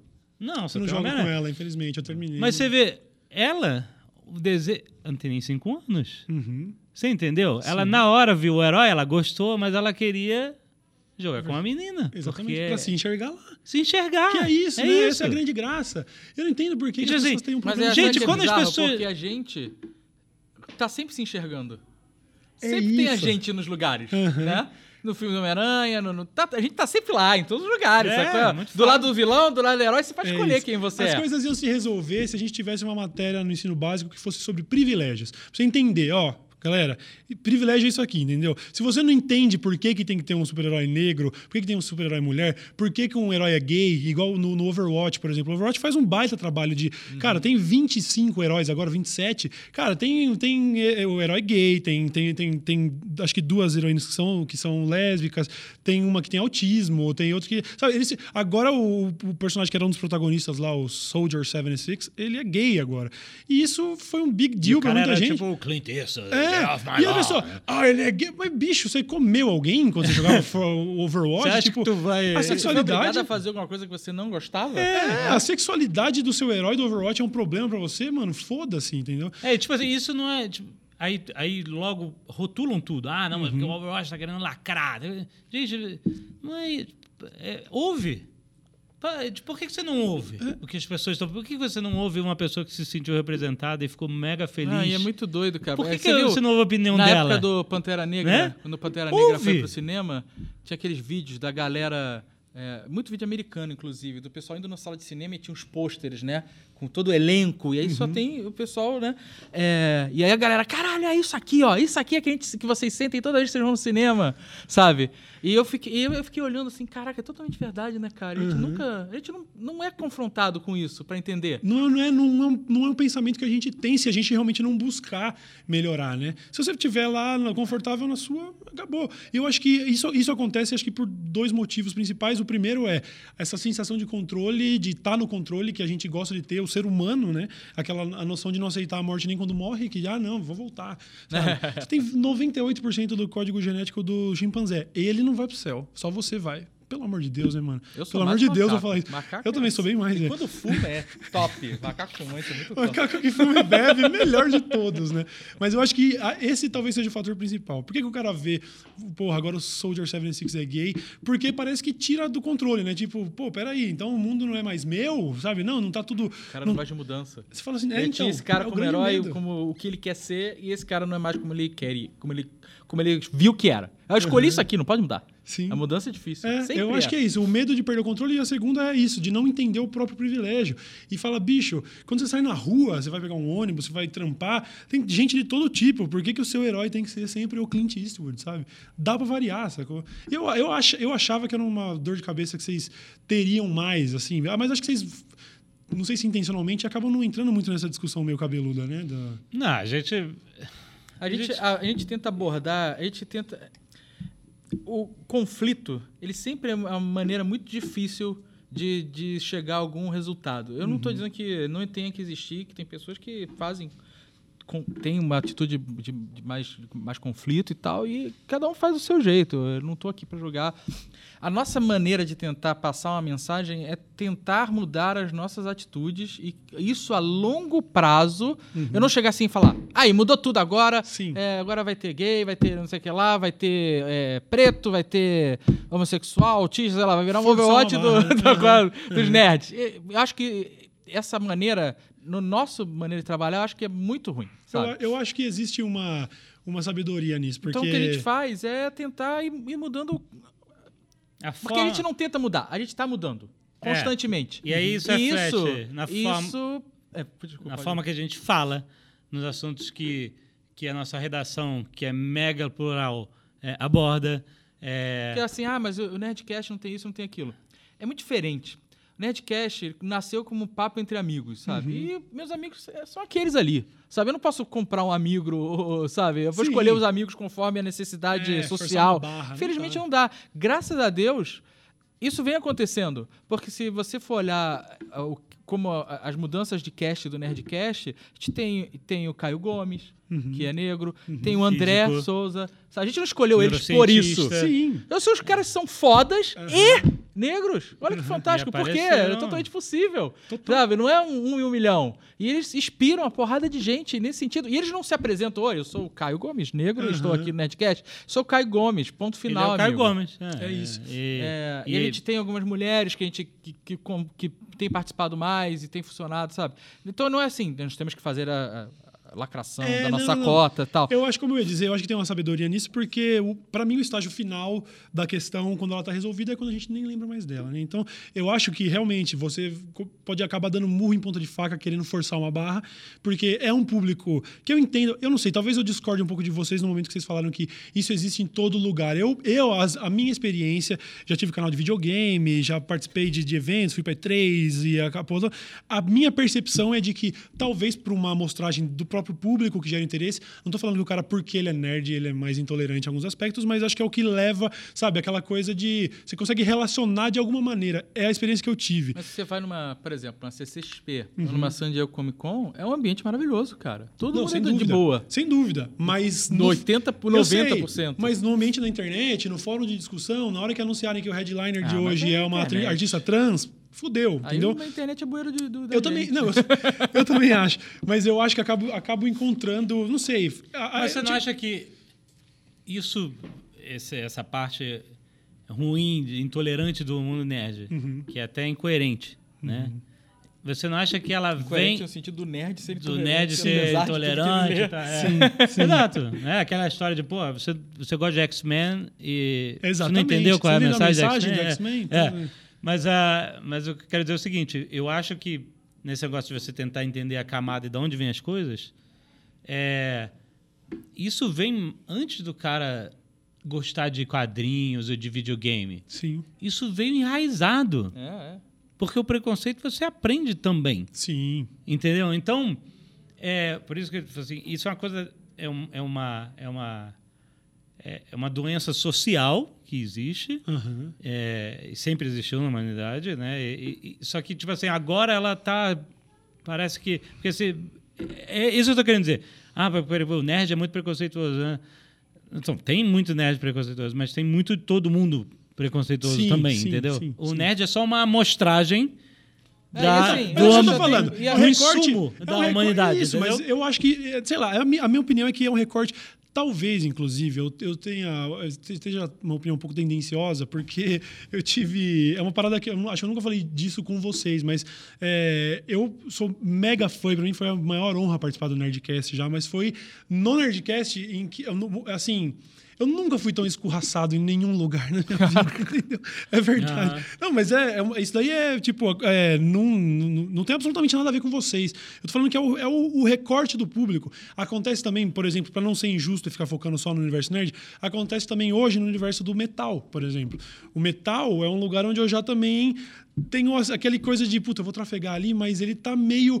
Parece que a incidência de pessoas intolerantes dentro do rock é maior. Então, assim, Aham. eu hoje eu vou tranquilamente para um show de rap, mas para um show de rock eu já fico, ih, meu Deus. Então, eu vou, eu vou Entendi. tranqui- existem, é, eu vou claro, tranquilamente part- participar de alguma coisa com o Castanhari, mas na hora de ir pro Jovem Nerd, eu já sei que. E beleza, a galera lá é um pouco mais treta. É a minha impressão geral. talvez eu esteja errado, talvez se a gente fosse fazer uma pesquisa, isso nem acontece no metal, não acontece E no, no. K-pop, por exemplo. No K-pop, é, é que então. O K-pop, pelo, que eu vejo, eu- de vez em quando eu vejo uns avatar de um cara sul-coreano defendendo o Bolsonaro e tal, e aí eu fico, peraí, mas eu achei. Bom, beleza, mas isso é outra história. Mas assim, acho importante a gente fazer um disclaimer é, no sentido que nós não somos super é, desconstruidaços e iluminados. a gente está num processo É. é, constante. E é engraçado como. Mas, e, e- falando do negócio da dificuldade das pessoas de aceitarem mudança, algumas coisas que a gente mudou e que não foram assim. Vamos fazer uma reunião de cúpula para fazer essa mudança. A gente tinha, por exemplo, no Nerd Player o Masculinity Alert, né? Sempre que acontecia alguma coisa que a gente considerava homossexual, vinha É. lá o pi, vai aparecer um, um selinho assim, pim, Masculinity Alert. E aí, depois de alguns feedbacks, nenhum agressivo, assim, na boa, a gente. que tinha, tinha pessoas homossexuais que não se importavam, tinha os que se importavam. Sim. A gente, ah, se tem uma galera que se importa, vamos tirar, É, né? E aí a gente entendeu, ah, eu entendi, entendi por que, que você está dizendo isso. Uhum. Porque você está dizendo que, ah, porque a masculinidade do cara é, É um frágil mérito. e Ou então, tipo, é um demérito, você tá. É um demérito? É. Por quê? Porque isso é ruim, entendeu? Uhum. É, então, é, a gente mudou de opinião. Aí, tipo assim, tem gente que acha... ah, Tem as viúvas do Mar... de um selo porque- que toca um segundo, as os caras não pode tirar, não pode mudar. mano. Mudou porque tá querendo, Engraçado, cara. tá querendo se adaptar ao politicamente correto. Então, mas- mas, assim, você não conseguiu em nenhum momento imaginar que talvez a gente tenha mudado de opinião? É, e que tipo, Né? esse, esse selo, fazer plim ali e, e apitar naquele momento, não muda o nosso, o nosso conteúdo. É isso. O núcleo do- da é um- ideia, da piada, Uma mudança de tudo, no É, geral, sabe? Tirar parece- aquilo é o... Sim, mas é isso. É, de- é de- dessa, sabedoria que eu estava falando, que acontece de maneira natural. Acho que é um processo evolutivo em que muitas pessoas vão entendendo. Não, peraí, isso daí é errado. Não, peraí. Sabe, isso independe da idade, do gênero, de tudo, sabe? Eu tenho, pô, no Ilha de Barbados, eu tenho constantes conflitos com o Rafinha, por exemplo, onde ele me fala umas paradas que eu falo, ok, talvez eu. eu é, nessa intenção de querer ser inclusivo e de querer ser desconstruído, eu acabo cagando pra caralho também. Eu acabo falando umas paradas que. Às vezes você volta atrás e fala, pera, bicho, não força a barra. Entende que isso aqui é acontece de maneira natural. E acho que vocês fazem isso de maneira muito natural. Não foi sequer uma, uma pretensão da pauta. Eu vou discutir com eles sobre machismo no mundo nerd. Então, não, isso aí vem naturalmente no assunto. E acredito que vocês lidam de uma maneira legal, que é isso. O exemplo do Masculinity Alert. É, a gente tenta... Às vezes, às vezes passa. às É, vezes e a some. gente tenta trazer pessoas legais que, que- e não fica escolhendo por isso, mas elas acabam chegando. Tipo, a redação, como ele estava falando, a redação do Nerd Bunker. É extremamente plural, sabe? É, e essas pessoas não foram escolhidas por causa da sua pluralidade. Elas foram escolhidas pela sua competência, pelo, pelo que elas poderiam ser quando são os estagiários que estão ali para ser treinados e tal.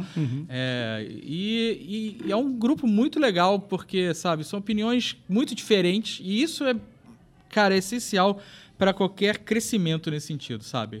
De você ouvir de pessoas que têm percepções diferentes da sua. Porque se você quer ouvir só o tapinha nas costas, sabe? Puta, é muito caído, vai. Aí é só um chopp. Vai, vou tomar um chopp ali? Vamos. Aí fica falando um monte de merda, todo mundo concordando.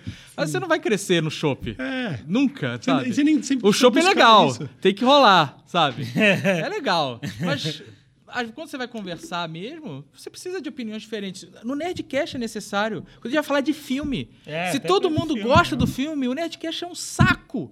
Uhum. Sabe, a gente tem que ter alguém que tenha visto alguma coisa diferente que tem que trazer a visão pra gente falar, é, pode ser, sabe? É verdade ou não é. Eu, eu acho que a minha visão é essa e, e, e se você não tiver esse tipo de conflito, se todo mundo for igual, se você ser, é o data bolha que a gente chama, né? Uhum. Se você tiver o data bolha, você realmente vai, você não evolui. É, sabe? Mas, a chave para fazer isso de forma civilizada é sempre usar argumentos. Tipo assim, ah, eu gostei do Luke Skywalker Fallen Jedi lá, que- jogando a lightsaber para trás e tal, por Uhum. causa disso, disso, disso, isso é coerente com essa ideia de é, a vida. é, Você acha que você venceu, você é o campeão, mas a vida pode te dar uma rasteira e você não saber lidar com isso. E eu, eu fui dando meus argumentos.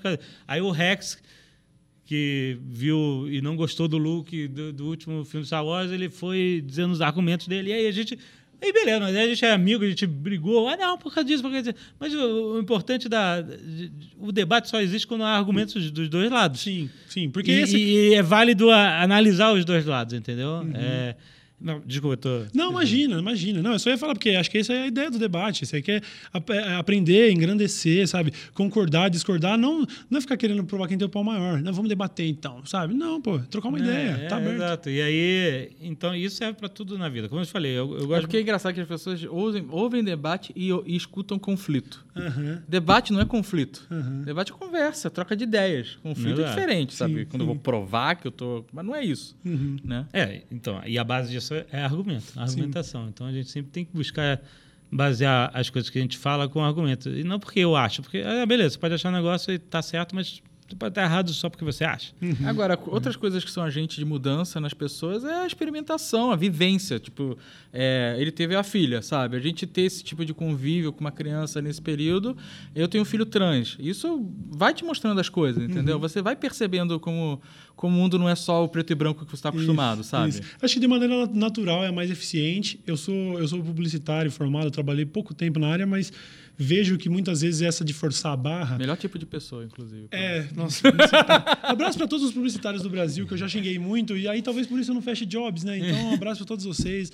Pô, somos uma, uma audiência mais adulta aí. Na hora de fazer um, um merchan aí de uma gilete, um negócio aí, liga nós aí. Você tirou a barba e não fez merchan, cara. Bicho, foi uma, foi, você acredita que foi o, assim, dos últimos anos, o evento mais marcante da minha carreira? Tiraram a barba. E eu fiquei frustradaço, né? Você podia ter ganhado uma grana, maluco. Falei, caralho, irmão, fazendo uma, uma- um monte de coisa aí, né? Você- às vezes você fala, "Ô, hoje um convidado mó da hora, indo poucas, a galera. "Hum, é." Aí eu tirei a barba. Mano, é a foto mais curtida no meu Instagram na história. Tem 10 mil comentários, nunca vi um negócio desse. Eu desisti de ler. Falei, caralho, né? As pessoas têm uma. Eu não sabia que elas iam se importar tanto, senão eu realmente teria Mas é chegado. porque é o Gillette. mudança, maluco. Gillette, O cara tá acostumado com Cauê barbudo. Você É. sem barba é, é demais pro cara. É verdade, né? Eu devia, devia ter pensado, Gillette, seguinte, fazer um negócio aí. Se- Total, se flopar a total. ideia, faz assim, ó, dá um real por like na foto. O, o Cid, o Cid ele, ele tirou a barba pra ir no Jô Soares, mano. Lembra? Ele Lembro. tinha aquela barba maluca lá de corintiano prometido de lá. É verdade. É verdade. É aí. E aí ele foi lá, fez a barba no, no o ZZ Top. Lembra? Lembra a época que teve uma campanha da Gillette com o ZZ Top, há muitos anos atrás? Né? Que Sério? Eles não tiraram a Eu barba. lembro. Não tiraram? Tava- Eu- Era uma campanha que envolvia ele, mas acho que eles não tiraram. A Mas única era um- história que eu sei é que o Bel Marx, né, do Chiclete com Banana, teria coisas que parecem lenda urbana, né? Mas ele teria tirado a barba numa campanha da Gillette que pagou tipo um milhão de reais pro cara. A gente tem preço, a nossa barba tem preço. Nossa, a minha também. Eu, e, e, tá, e, e agora, eu, tô nessa, eu tô nessa fase. Eu já, pô, na, na, na época de 2012, 2013, eu realmente tava tipo, na crista da onda na internet. Poderia, minha barba custaria caríssimo, mas hoje a gente troca uma ideia. Faz aí, paga os boletos lá de casa, eu arranco essa bosta aqui. Cresce mas, rápido. Ainda tem é, isso, já né? cresceu, é verdade. O Patife, o Patife, ele teve aqui, né? Uhum. Ele fez uma campanha pra tirar a barba. Sério? Ficou babyface, depois rapidinho ela voltou. Volta, né? Isso, né? É, então, eu estava concluindo, eu estava falando que eu sou publicitário e tal, e acho que é muitas vezes esse negócio também, que é um assunto que, caralho, eu realmente não esperava que a gente fosse ficar martelando nisso, esse papo meio. Eu sei que é maçante para muita gente, né? De militância, o caralho, mas eu acho que muitas vezes o erro cometido é de forçar a barra. Do tipo. Que nem aconteceu, por exemplo, no caso do, do Cavaleiros do Zodíaco, que agora veio com o Shun gay. E que foi meio que um tiro no pé, né? Porque ele é mulher, né? Não é isso? Ah, não, é verdade, porque agora é mulher, né? Porque... Mas não são todos. tipo, aí que tá. Tem, não tem, tem cena de sexo no Cavaleiros do Zodíaco ou qualquer coisa que, que faça uma grande diferença. Puta, mas o cara, ele era hétero, agora ele é gay. E aí, foda-se, você não tá Não, mas é muito engraçado, porque se você pega o Cavaleiros do Zodíaco, a estética é muito feminina. Não é você é bom ou ruim, mas o traço, os movimentos, as feições, né? É tudo muito feminino. Uhum. Aí, porque o cara falou, esse cara com esse narizinho, com esse cabelinho, todo fininho, magrinho, esguio, esse é mulher agora, tá? Uhum. A gente botou dois peitinhos, sei lá.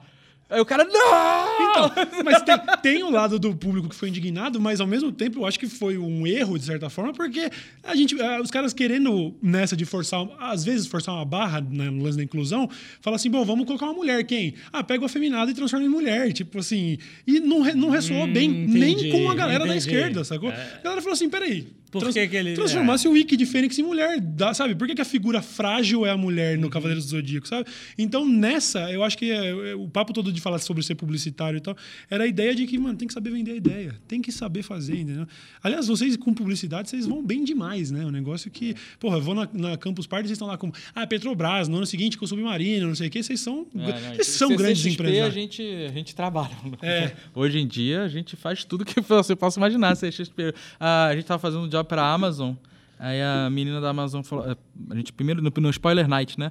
Ela, ah, vou liberar, a gente terminou o trampo lá, lá, vou liberar vocês para dar um rolê aí, que isso aqui é Disney para vocês, né? Falei, é a Disney, eu sou o Mickey Mouse.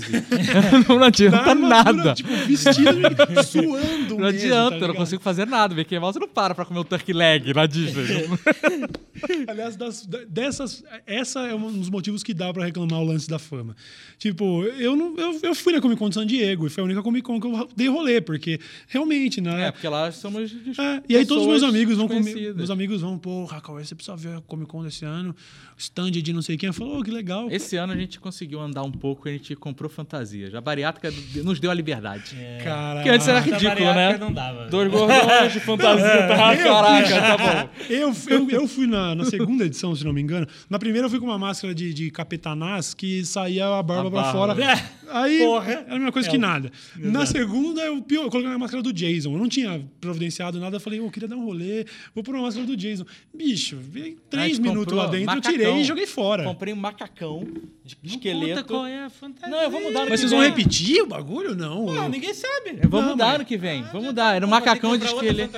É barato essas paradas. Não é barato, não tão barato. Um macacão de esqueleto, assim, cretinaço, sabe? Cretinato de esqueleto é cobre genérica. tudo, porque, sei lá. Mas tipo, tipo aquela skin do Fortnite, que é uma fantasia preta com um esqueleto. É, isso, é, isso, isso. E uma máscara cretinaça. Botava isso, é liberdade. É que nem a Sheila do Cabelo um Dragão Invisível, sabe qual é? Nada. Aí o Jovem Nerd foi de Kylo Ren. Vou Não denunciar. Fala fantasia. De Kylo... pra outra fantasia agora. ah, bicho. Aí parava ah, é. toda hora pra bater foto. Não, Caraca, Kylo Ren. Não, e pior, foi uma vez só. Não, olha, olha, olha, olha, não sei se passou pelo processo de pensar que pra tirarem uma foto com o Kylo Ren, é. que é você, os caras vão ter que tirar 600. Mas era muito tipo Kylo assim, baixa renda. Quando ele foi, quando ele foi comprar a fantasia, ele falou: Ó, tem Darth Vader aqui. Eu falei: Não, pelo amor de Deus, eu não é, quero. Mas não é, é isso, é justamente contra. Via mais criar aquela do Halloween cara, que sobrou. Era sabe? Aquela que boa. ninguém quis usar no Halloween. Era não tão acredito. fácil de colocar a porra. Você botava assim, uh, botava Você não máscara. entendeu ainda. É a mesma coisa, é literalmente como, sei lá, marcar um encontro com uma menina no Lollapalooza, ela fala, ah, me encontra, eu sou a menina de camisa de xadrez na cintura e coroa de flor. Eu falo, tá, que mais? assim, você se fantasiou de Kylo Ren na CCXP, fica tranquilo, bicho, ninguém vai saber quem é você. Mas é pra achar o Jovem Nerd é fácil, só procurar o Dockside. O Jovem Nerd tava cara de Kylo Ren pelo sapato. e tava de Dockside, é muito tio, O cara né, falou assim, cara? eu sei quem você é.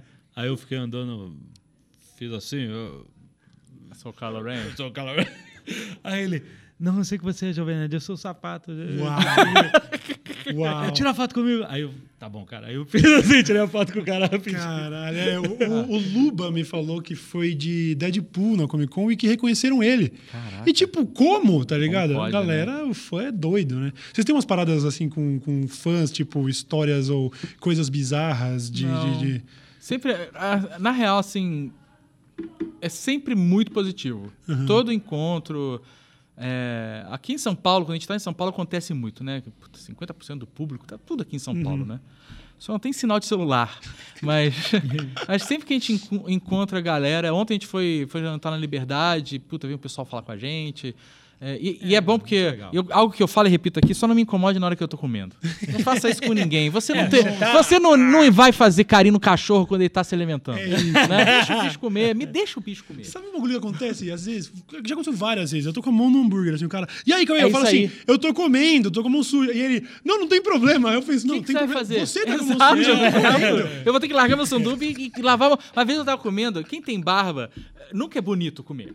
Sabe? Quando você come um sanduíche com maionese, nunca é legal, sabe? Você tá no fim da noite ali, cara. Você tá morraça, qual é? Tá, sabe? Você tá e o caralho, a zaga, puta caralho, sabe?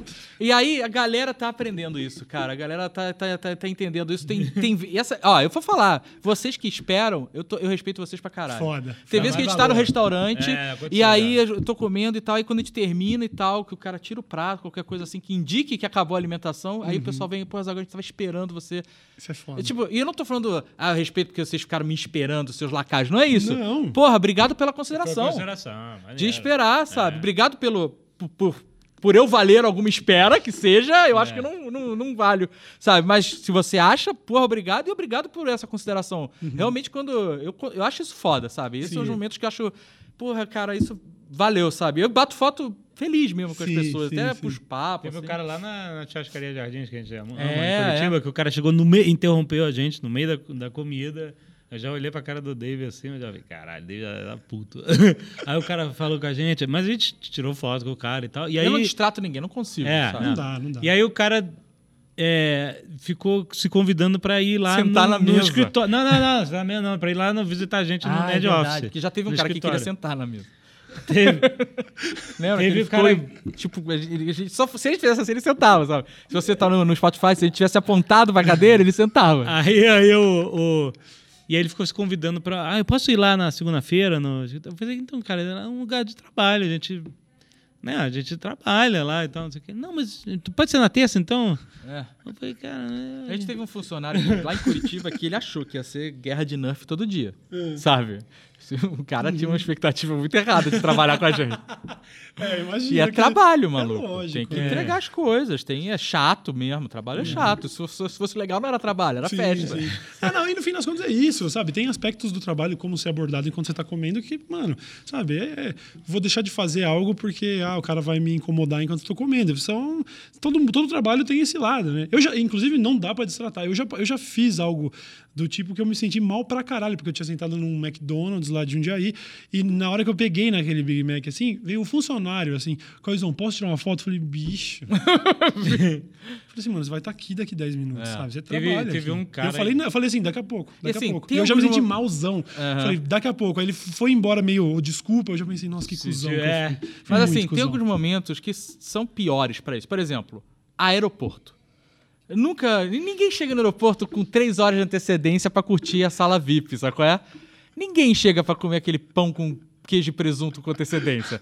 Você chega no limite de perder o avião, cara. Então, às vezes, o aeroporto é correria. E a galera entende. Fala, ó, ah, agora pode bater foto. Pode. Ah, você tem até eu chegar no portão de é, embarque, mandando. maluco. Eu sempre falo assim, exato, mandando, exato. Cá. E a galera entende, sabe? Porque uhum. tem momentos que você tem que ir. Sim, Mas ele foi tietar o João Gordo no aeroporto. Foi? eu sou fã, eu falei logo eu no começo. Sou. Eu, eu, eu encontrei com o João Gordo uma vez no aeroporto de Guarulhos, seis e pouco da manhã, tava indo pra algum evento. Caraca. E ele tava com a banda. E aí eu já tinha falado com ele no Ilha de Barbados, já tinha ido no programa dele, ele já sabe quem eu sou. E aí eu fui cutucar ele, e aí, aí só que ele, até ele me reconhecer, ele me olhou assim, tipo, puta que pariu. Eu só faltou ele falar, sério, seis da manhã, tio. Aí ele viu ele, opa, e aí e tal. Eu fiquei aliviado, pensei que realmente ele tinha reconhecido e feito aquela cara. Aí ele reconheceu e falou, opa, beleza. E eu pensei, é, o cara, sei lá, a banda deles deve ter 30 anos. São 30 anos dessa história se repetindo, né? É. Oi, e aí, e aí, Mas é beleza. é engraçado porque a gente é, é que nem o público. A gente tem as mesmas reações, sabe? Uhum. Outro dia eu tava no. Fui almoçar no, no shopping. E o Faustão tava no restaurante, tava saindo. Aí Você o pessoal comentou. Faustão? E engraçado porque eu só conseguia pensar no Cid. Olha o que o Cid tá fazendo com a gente, cara. eu vi o Faustão, eu não sou fã do Faustão ao ponto de pedir autógrafo, esse tipo de coisa. Mas ele é uma figura reconhecível. E todo mundo, caraca, olha o Faustão, sei o que lá. Sim. E eu fico, olha, olha o cara do Cid aqui, ele tá feliz. E existe uma diferença entre encontrar o Faustão e encontrar alguém na internet, acho que para o grande público, porque o Faustão tem esse lance do. É, é um pedestal, né? é. né? Tipo, parece que tem um campo é. de força. Eu nem sei parece se eu posso falar com ele. Exato. Será que eu posso ir lá é. apertar a mão dele e tal? E a gente é tipo, e caralho, é, a gente e tal. É galera, eu, eu lembro, eu lembro a gente teve juntos num evento em Fortaleza uma vez, no Sana, era no centro Isso. de convenções lá, para tipo, eu não sei, eles falaram que eles vendem 20 mil ingressos. É, é, E eu lembro de vocês falando assim, na, a gente tava lá na salinha com a organização, vocês falaram assim, eu acho que a gente vai dar um rolê. E eu já tinha ido nesse evento antes, eu pensei, não vai dar certo, né? Uhum. Eu lembro que vocês desceram, não sei se vocês lembram desse episódio, vocês desceram no elevador que caía no meio da galera. Uhum. O elevador até o andar tal era tipo a parte onde a gente ficava. Ah. E aí, a partir do momento, a galera até falou, gente, vocês vão descer o elevador mesmo? Vamos. E aí, o que eu me lembro, talvez vocês tenham contado, eu não sei se eu vi, acho que era 2013 isso, que a porta do elevador abriu e aí parecia uma cena do foi, foi. World War Z, assim. Foi, galera, é. Aí vocês, plum, já subiu, tipo, achei que dava, mas não, depois a gente foi pro palco, e aí quando a gente saiu, a gente foi passando pela galera, e tem, isso tem até num case, um videocase nosso, que é uhum. a multidão em volta, assim, uma parada maluca. E sabe qual é o problema? Quando tem segurança em volta, piora. É, é porque cria porque essa cria barreira. uma histeria que... que, que se você tá andando... Eu, na CCXP, por exemplo, nessas coisas, o máximo que a gente pede quando precisa é um cara para ir na frente. Uhum, porque ele sabe o caminho, ele vai andando rápido. A gente não quer que o cara empurre as pessoas. Não quer... E sabe, as pessoas não vão atacar a gente. O nosso, pelo menos o nosso público não é assim. Nunca uhum. foi, nunca aconteceu. E aí, nesse evento, eles tinham essa paranoia. Aí era cordão de segurança, mão dado, caralho. Aí as pessoas ficam num, num frenesi, cara. Aí a parada começa a mudar.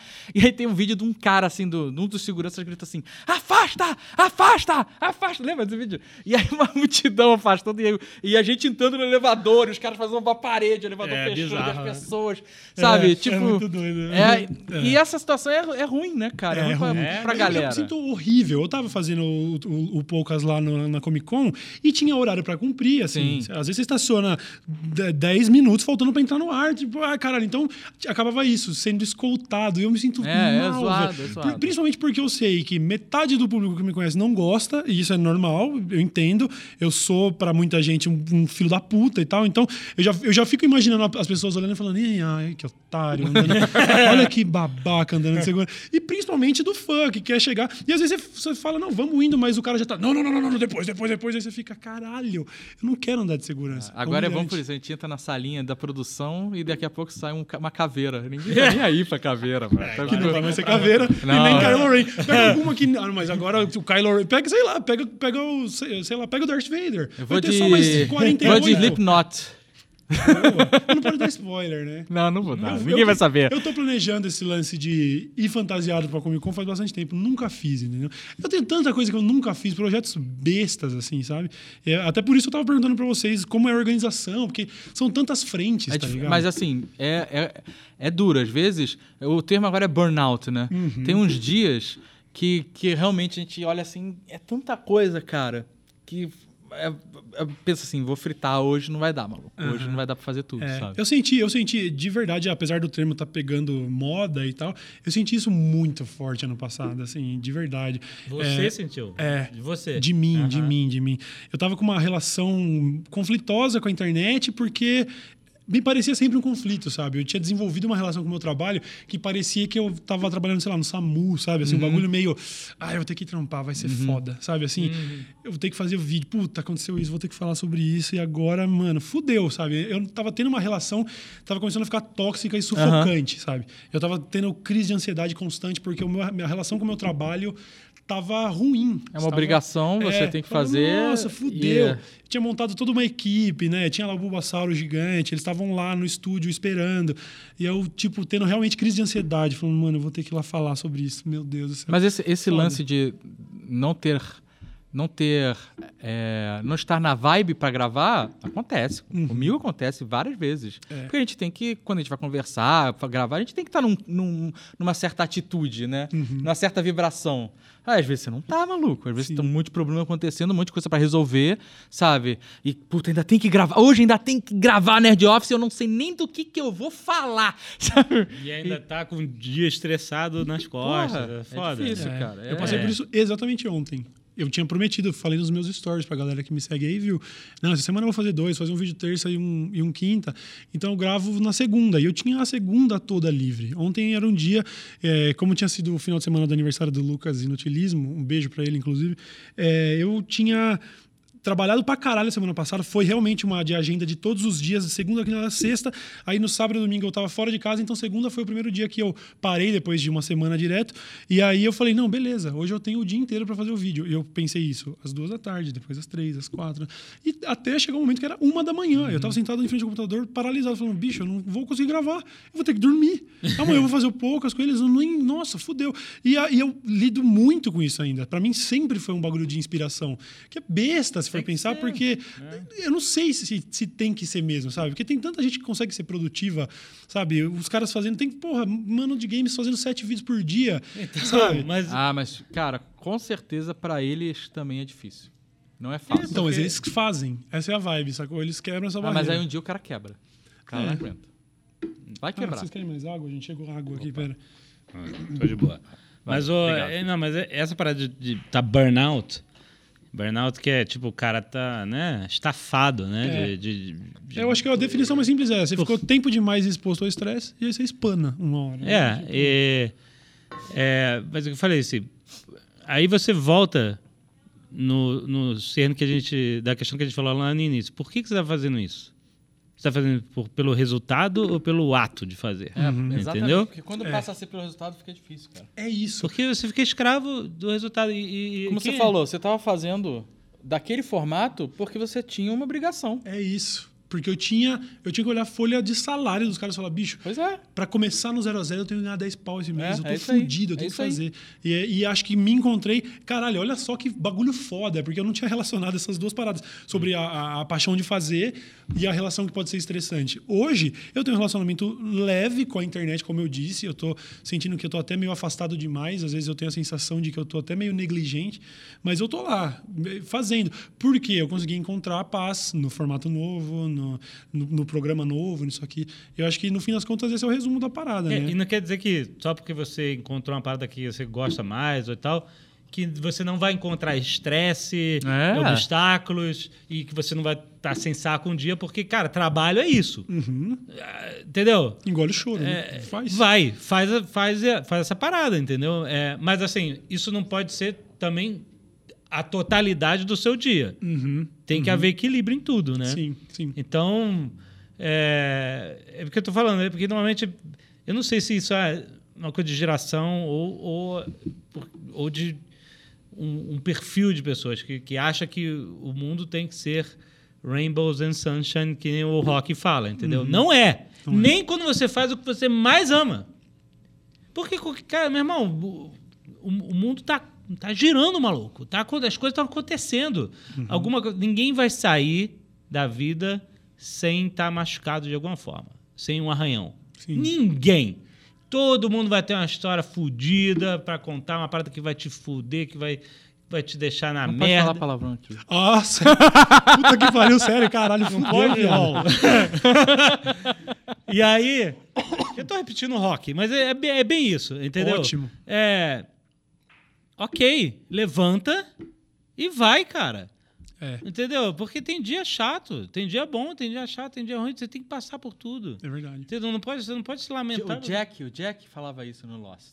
O Jack? Não, Falava ele falava que ele foi fazer a cirurgia, a coluna da mulher, os nervos se soltaram todos, ele fudeu. É. E aí ele, eu vou me dar 10 segundos pra, me desesperar. É, e aí depois. E depois eu, aí conta de 10 e. É mais ou E aí menos volta. isso. Sabe? Você tem, você tem que ter um momento de. Fudeu! Uhum. Fudeu, não tô de saco. Foda-se. Mas aí depois você respira. É, é. Beleza, re- vamos organizar. Porque às vezes você vai chegar num momento que vai falar assim, como você fez. Puta, não consigo mais fazer o que eu tô fazendo agora. Eu preciso mudar. A gente já mudou. Tinha uma época que o Ner- o Nerd Office era o fantástico da internet, sabe? Era resumo do que acontecia. A gente, cara, vamos falar das notícias, sabe? O que que saiu aí de legal? Puta, a gente, tá- a gente tava muito insatisfeito com esse formato. sabe? A gente- aí a gente falou, eu falei, puta, não tô curtindo mais fazer esse resumo da internet, resumo, show da vida da internet, sabe? E aí a gente começou a criar os, os quadros, que é comentar trailer, que é o que a gente gosta de fazer, que é fazer top 10, que a gente começa a pegar umas paradas malucas obscuras, sabe? Lembra, sabe? Sabe? E aí a gente vai meio que criando. Aí a gente tentou fazer coisas no no Nerd Office que não funcionaram. A gente tinha um. Que fim levou, lembra? A gente pegava a história de um personagem. Beatriz Kittle. E aí ia pegando cenas da Uma Turma em outros filmes e inventando uma história maluca. Depois do filme. Mas Era a legal, não- a gente fez algumas vezes, depois a gente, ah, não tá, não tá funcionando como a gente esperava. É. Beleza, e foi, não foi um drama. Uhum. É, mas a gente vai meio que se reinventando, sabe? Aj- Ajustando. Quadros que, que hoje são programas como Nerd Player, Nerdologia, foram testes dentro do Nerd Office. Uhum. Até o dia que a gente falou, pô, acho que dá pra fazer um spin-off aí, sabe? É, eu acho que isso pode servir de inspiração para audiência que pode não estar se identificando tanto assim com, com, parte, com essa parte do assunto, porque muitos não têm o privilégio de poder fazer o que querem, mas, de certa forma, todo mundo que faz o que quer hoje, em algum momento fez, né? Em algum Mas- momento falou, bicho, É. foda-se, vou Mas tentar. olha só, às vezes, para você fazer o que você quer, você tem que construir uma escada para você alcançar esse lugar. Entendeu?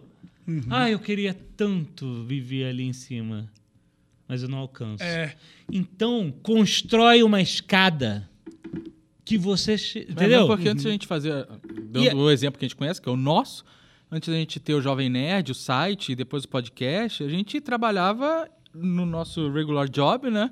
E trabalhava no Jovem Nerd à noite, sim. de madrugada. Durante muitos anos foi assim, um, trabalho paralelo, até o momento que a gente teve uma micrograna pra falar, esse dinheiro dá pra, era um contrato de um ano para fazer um blog é, do concorrente. e aí, nem sei se existe ainda esse concorrente. Não, mas aqui não é Globo, não. A gente pode citar concorrentes, foda-se, não tem... Mas a gente conseguiu um contrato, não era uma fortuna, era uma grana que sustentava por um ano. Uhum. E aí a gente podia fazer só o Jovem Nerd. E falou: é isso. Durante um ano a gente vai poder se dedicar 100% a essa merda. Sabe? Se, se esse contrato vencer e o cara não renovar, talvez a gente não precise. E foi o que precisa, rolou. É isso. Mas antes disso, a gente trabalhou um tempão com duas coisas acontecendo ao mesmo tempo. E o Jovem Nerd não dava dinheiro nenhum. Porque Então- hoje em dia, é, não é que vocês vivem num momento melhor, mas evoluiu-se para um ponto que você consegue ter um canal e monetizar muito mais rapidamente. Sim. No, puta, sei lá, em 2002, 2003, não existia nada disso. Tinha, sei lá, o, o Inagaki e o Black em duas agências, sabe? Contratando um job ou outro de, de publi e acabou. E era isso, cara. O primeiro publi que a gente fez foi pra Transformers, lembra? 300, 300 reais. Foi o primeiro job que a gente fez for real. É, Eu fiz um job de 500 reais no começo do meu canal também, de um E- site de carro de um cara da minha faculdade. Depois a gente fez aquele Net Movies. Netflix foi o primeiro anúncio de já no podcast. Mas, cara, e, e antes disso, nada, a gente fazia sem ganhar zero, zero centavos. É isso, e acho que é isso que vai filtrar para no fim das contas é, a- vo- você, você chegar lá, né? A gente fala que é, geralmente são as pessoas que realmente acreditavam e tal. Tem a galera que, que vai pelo outro caminho de entender como vou empreender nesse negócio aqui e vou fazer, vou criar uma produtora e tal. Mas eu acho que esses talentos que surgem assim acabam surgindo. Eu, eu acho que dá pra, dá pra. Eu tava pensando aqui, nada a ver, uma brisa idiota, mas é, como fazer fogo de, de palitinho, sacou? Tipo assim, em algum momento você vai ter aquela brasinha. Uhum. É, é, sacou? mas é, tem que é ficar- agora, é isso, segura nisso, que Cara, de repente isso vira um pega o incêndio, exemplo sacou? do Whindersson. O cara não fez o dois vídeos e estourou. E o- olha o quanto esse maluco trabalha hoje. Sim. O cara faz show o final de semana inteiro, cara. É. Sabe? Ah, mas ele tem um jatinho. Mas ele usa isso tudo pra trabalho. Ele não Ele pega tá o jatinho. Hoje eu vou dar um rolê, vou lá nas Bahamas e já volto. O Whindersson é um workaholic mesmo. É. E entendeu que o que ele tem na mão é valioso E ele, demais. o, o YouTube não é onde ele tira grana. que nem É só uma vitrine que ele usou e que deu certo e tá. E- Mas o, o cara faz trampo de duas, três sessões num dia, maluco. Isso é, é, é cantor de sertanejo. É? Não, em questão de números, eu já falei isso. Em questão de números, não há discussão. O Whindersson é o maior, maior humorista, o maior comediante stand-up da história Ele do vai ficar Brasil. dois Ninguém meses. nunca lotou ele, que nem... ele vai ficar dois meses fazendo turnê na Aham. Europa e nos Estados Unidos, maluco. Sim, sim, sim. E eu acho que ele fa- Consigo levar o cara porque Eu conheço, eu conheço, Tá tá ligado? ligado? Eu conheço ele, ele ia pra Jundiaí, mano. Ele gravava vidinho de GoPro, tá ligado? Ele dormia na casa do João Pica Seca lá, a gente fazia vídeo e tal. Um moleque que sempre fez. E é essa que é a- a- o lance, né? Tem Muita, muita gente olha, sei lá, pra um- até pra um trabalho mais, mais tradicional, olhar pro logo de um designer que custa dois mil reais, porra, dois mil reais pra um trabalho desse, sim, bicho, é a escada, sabe? Você quer chegar lá nesse ponto, você vai ter que passar por tudo que ele passou, né? O Cossielo é outro exemplo. Você falou do Whindersson, eu lembrei do Júlio na hora. Porque o Júlio, eu acho que ele ficou fazendo vídeo. Antes de ter view, ele ficou acho que dois anos fazendo vídeo pro YouTube. Ele literalmente ninguém, sabe? Tinha lá 10 mil views, 15 mil views. E ele tava lá, 50 vídeos online. Você vai fazendo, tá ligado? Então acho que esse é, esse é o- acho que talvez seja o, o diferencial no fim das contas. Mas é claro né? que se você for analisar o mercado, se a gente chamar assim hoje, é muito mais competitivo. Né? Claro. A quantidade de gente fazendo vídeo, fazendo a mesma coisa, porque ninguém quer ser diferente e criar nada novo, né? Você pega o formato que você gosta, Uhum. Sim. ah, eu vou fazer igual, sabe? E o YouTube ele incentiva isso, né, também, que você Pra faça caralho. aquele formatinho.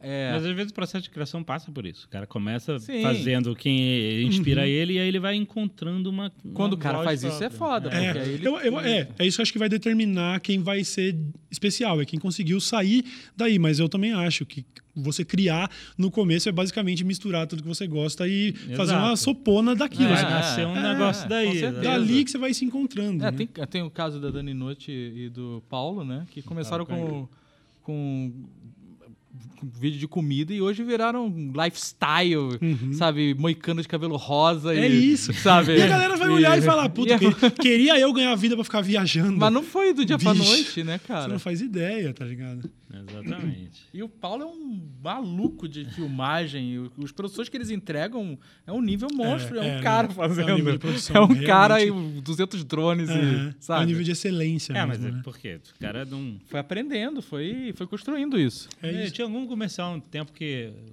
sei lá, um cara fazendo um solo de. Não, de saxofone, eu acho. E aí ele fala assim: o cara tá fazendo um solo, e ele fala assim: esse solo de saxofone levou 20 anos para surgir. Né? E aí ele vai comentando outras coisas, que assim, o cara tá num nível de excelência que não. que levou uma vida para chegar àquilo, entendeu? Uhum. É, então aquilo que, tipo, é, houve o Nerdcast de RPG, que é a parada mais foda que a gente faz hoje. que Eu, é a única coisa que eu e ele editamos até hoje. né? Que a gente, ah, a gente tem tudo um cuidadinho, a É porque lapida, ele tem e um, tal. um toque artístico, né? É. É, muito foda. E, e aí, tipo assim, pô, beleza, mas isso aí levou mais de 15 anos de experiência com edição. Não, a gente escuta o Até- primeiro, a gente acha uma merda. Tipo, escuta lá o primeiro Nerdcast. Não, o primeiro de RPG Ah, mesmo, eu falo, puta, é aí podia ruim. ser muito melhor, puta, podia, sabe? É. Porque a gente vai se aprimorando Sim. conforme É, vai, vai então- treinando a técnica, né? É, então, assim, é, tudo, tudo que. Essa escada você está construindo sempre, entendeu? Mas às vezes, é, no momento a gente faz o que gosta e ainda continua construindo, que quer fazer mais coisas legais, diferentes e tal. Mas às vezes, quando a pessoa ainda está almejando por aquele momento em que ela vai alcançar aquilo, é, é só trabalho duro, é só martelada, madeira, serrar. É, e eu estou usando, é, eu usando aqui é, metáforas, né? Mas eu posso dar exemplos práticos de, por exemplo, um artista que quer trabalhar na Industrial Light and Magic. Então, ok, mas você não vai chegar lá, eu tenho esse sonho de trabalhar na Industrial Light and Magic, os caras não vão chegar assim, porra, você está contratado. Não, Não sei quem estávamos procurando. Nós eu gostamos de sonhadores. sonhador. Eles são sonhador. caralho. Não, ok. Você vai se qualificar. Eles, eles contratam pessoas qualificadas, né? Então, construir a escada é você fazer cursos, aprender a, a melhorar. Ou fa- ou fazer estudar um online. estudar, sim, Você nem fazer estudar curso, online. você não, tipo, puta, tem tudo no YouTube. Tudo você Sim. pode procurar, pro bem ou pro É, mal. tutorial, E aí fazer um portfólio foda. E aí, sei lá, entrar num concurso, ganhar um concurso. Os caras que programam, esses E caras aí- aprendem tudo sozinho, maluco. E aí, Tem noção? Entendeu? A maioria é autodidata. Sim, sim, a maioria. E aí, tipo assim, e aí quando você vê, você construiu, você construiu as coisas. Ah, tudo que eu fiz, eu ainda não estava na Industrial Electronics, mas você estava construindo a escada. Aí o cara foi. Sim. Agora eu estou. Caraca, Por quê? virou coach no final essa Não, porra. muito né? foda. Não, é verdade. Não Eu é tô dando pedante. exemplo prático. eu falei da escada, eu falei, ó, vou fugir. tua- Não, não. Eu falei, vou fugir do coach. O cara tá levantando o Rei Leão, escada. saco? É o Simba, assim. Ai, Não, não, Mas cara. não é pedante, não é tipo clichê. É isso, sabe? Eu acho que isso, tomara que isso sirva de inspiração pra muita gente. Não estamos falando só de querer ser famoso, fazer vídeo pro YouTube, estamos falando de qualquer coisa, sabe? A diferença muitas vezes entre o cara que conseguiu ser um músico famoso e você que tá em casa sonhando é que ele pegou o violão e começou a tocar, sabe? O lance é Ou foram as fazer, horas que ele ficou tocando. Sacou? Enquanto É- a é galera tá isso. fazendo outra coisa. Sim, mas eu acho que o mais importante realmente é a cara de pau, é a iniciativa. É olhar pra uma parada e falar assim, pô, eu poderia fazer isso, então vamos fazer? É, vamos e, tem- e meter tem a que lembrar o seguinte. Por exemplo, eu comparo muito a vida com o videogame porque eu gosto de videogame. E, Hum. e tem vários, vários pontos em que você pode né, criar metáforas. Sim. O videogame, ele é feito hoje, principalmente, ele é feito Qual pra videogame, exatamente? Games, cara. Não quer entrar na Sem treta? ser. Para! Não, tô falando de game tipo de Ok. single, sabe? Uma caixa que tem sem- jogos dentro, Sem é ser jogo competitivo. Tô falando de, de jogo que você. God of War, essas coisas assim. Pode ser de celular? Single player. Vai se fuder. Eu tô na vibe dos o jogo casuais, eu só hoje, jogo celular. né? ele é feito pra você vencer. Certo? O jogo te sim, dá sim, recompensas. Principalmente no início, ele te dá recompensas, você sobe de level rápido, ganha muita parada rápida e tal. E aí e ele vai te. Ele É, vai te dia- dar desafios, mas ele foi desenhado pra você chegar no final, vencer, o caralho, God of War e tal, e se sentir fodão. E... Uhum. A vida não foi desenhada pra você vencer. Não. Não foi. Pra te dar recompensa, Ah, pra não não, mesmo. sei o quê. Pra, entendeu? Ah, você não pode baixar o nível de dificuldade. E só tem uma chance. Não tem continue. Uhum. Entendeu? Então, A vida tá nos Zibinski, Zibinski Games. Jablinski Jablinski é o canal mais genial. ontem pela primeira maravilhoso. A galera que não sabe, o Jack Black criou um canal no YouTube agora. De games. É, que ele Jablinski Games. Que ele não tem nunca, games. nunca tem games que ele tem sempre problema com o gato. É muito maravilhoso, cara. Não, ele, ele, ele vai manter essa. É uma piada que vai. Já. No início você assim, ah, ele tá tendo problema, mas beleza. Não, é uma piada do programa. Nunca vai ter gameplay nessa merda. causa dela, o gato. Tem um episódio que ele tá fazendo aquele. Eu não sei como chama, né? Que, que- é um facecam, que você tá jogando, tá o jogo, É, você, tipo tá o quadradinho, você lá. E aí, ele tem uma hora que ele derruba, é um croma. croma, ele, ele não tava tô jogando, é mentira, o, gato não chegou. E ele teve que fazer um croma em casa. Ele tava em pé, atrás em do croma, pé, em pé com recortado, croma, é. dois panos. É É maravilhoso, Aí, cara. é, Eu quero dizer o seguinte: é, é isso, cara. Não, não vai ter facilidade. Então, Uhum. é, então, para de chorar. Vai, entendeu? Porque. é, e ainda mais no mundo de, de regras é, é, é, assimétricas que nós temos. Com a parada do privilégio e tal. Sim, vai ter um cara que vai ter mais facilidade que você, porque, sei lá, Sim. ele tem grana, ou porque ele tem um privilégio de, de, sei lá, de cor, ou o que seja. É porque ele é branco e você não é. Enfim, o mundo é assim. Uhum. Tá errado? Tá errado. Mas esse é o que a gente tem. É, Então é... temos que lutar, obviamente, para, para que as oportunidades sejam mais equalizadas, mas vamos lu- lutar e usar as oportunidades e criar as oportunidades que são possíveis criarmos, entendeu? Porque não vão facilitar a vida Sim, para ninguém. é isso. O, o, o Chris Rock falou para ele, fala para minhas filhas, ó, você aqui dentro de casa, você é importante. Saiu dessa porta, nobody gives a fuck. Ninguém se importa quem você é, qual é a sua opinião, o que, que você acha, o que, que você quer ser. Foda-se você, foda-se, a vida tá, ninguém tá nem aí pra você. Uhum. E, cara, e, se a gente entender isso, não quer dizer que a gente tem que chegar, fazer uma armadura e ah, vou enfrentar. Não. Você, Não, você é- pode ter sensibilidade, você pode enfrentar o mundo da sua forma e tal, mas, mas pense que não há. Você tem que criar as suas soluções. Uhum. Ninguém vai, ninguém, ninguém vai te guiar. Entendeu? Você vai ter apoio da família, ou pode não ter apoio, porque tem tanta gente, né, pode ser que não tenha apoio nenhum. Uhum. É, só você se importa com você de verdade, no Sim. final das contas. Então, então é você que tem que criar as oportunidades. É, só você uhum. pode fazer. Por mais que outras pessoas até se importem. Ah, caraca, puta, eu queria que desse certo ali pro fulaninho, né? Mas é isso, é o máximo que o cara vai é fazer. É, só mandar essa good vibe pra você. Eu acho que esse é, esse essa é boa vibração. Ninguém vai querer construir o seu sucesso. É, não tem Você como. que tem que fazer isso. Sim. Nem que a pessoa queira, não tem como. Os seus pais foram os pais mais amorosos e que te mimem e querem que você. Não vão conseguir te dar o que você quer. Uhum. É, você e às fazer. vezes pode até dar uma estragada. Dá, né? dá. Se, se proteger demais. Agora eu aprendi que existe um termo na gringa que eles chamam de helicopter parent. Ah. É o pai helicóptero, os pais helicópteros, não é pai uhum. e mãe, né? Que fica sobrevoando o filho, hum, hum, controlando sim, e sim. não pode acontecer nada e tal. E e aí, assim, ok, você quer a proteção do seu filho e tal, e eu, como pai recente, também estou passando por isso, também quero a proteção. Mas se o, o, ser humano não aprender a se frustrar e a lidar com frustração, é, ele vai ser um. Ele, não vai conseguir lidar com o mundo real lá, uhum. lá fora. Porque quando você, você quer proteger, né? Do mundo e tal, não sei o quê, e deve proteger, mas, mas tem que aprender também a, a entender o mundo como é que ele é. Uhum. E, e, e, de outra forma, você não vai saber cavar suas oportunidades, porque você vai sempre esperar, ah, sei lá, meus pais vão me ajudar e é. eu vou. Não, aquela eterna Entendeu? fantasia. Puta, queria ser cantor, hein, bicho? Puta, adoraria Pô, mas ele tem hein? muita sorte que ele, é. ele, ele, sabe, ele fez isso. Eu sei, às vezes o cara realmente teve mais sorte que você, mas, tipo, vai mas, lá! Assim, tem, tem vários. A gente pode dar um exemplo, fazer o jabá aqui do Nerdcast, caso você não conheça. a gente gravou um episódio do Nerdcast Empreendedor, do, com Carlinhos Troll. Você conhece, uhum. Carlinhos.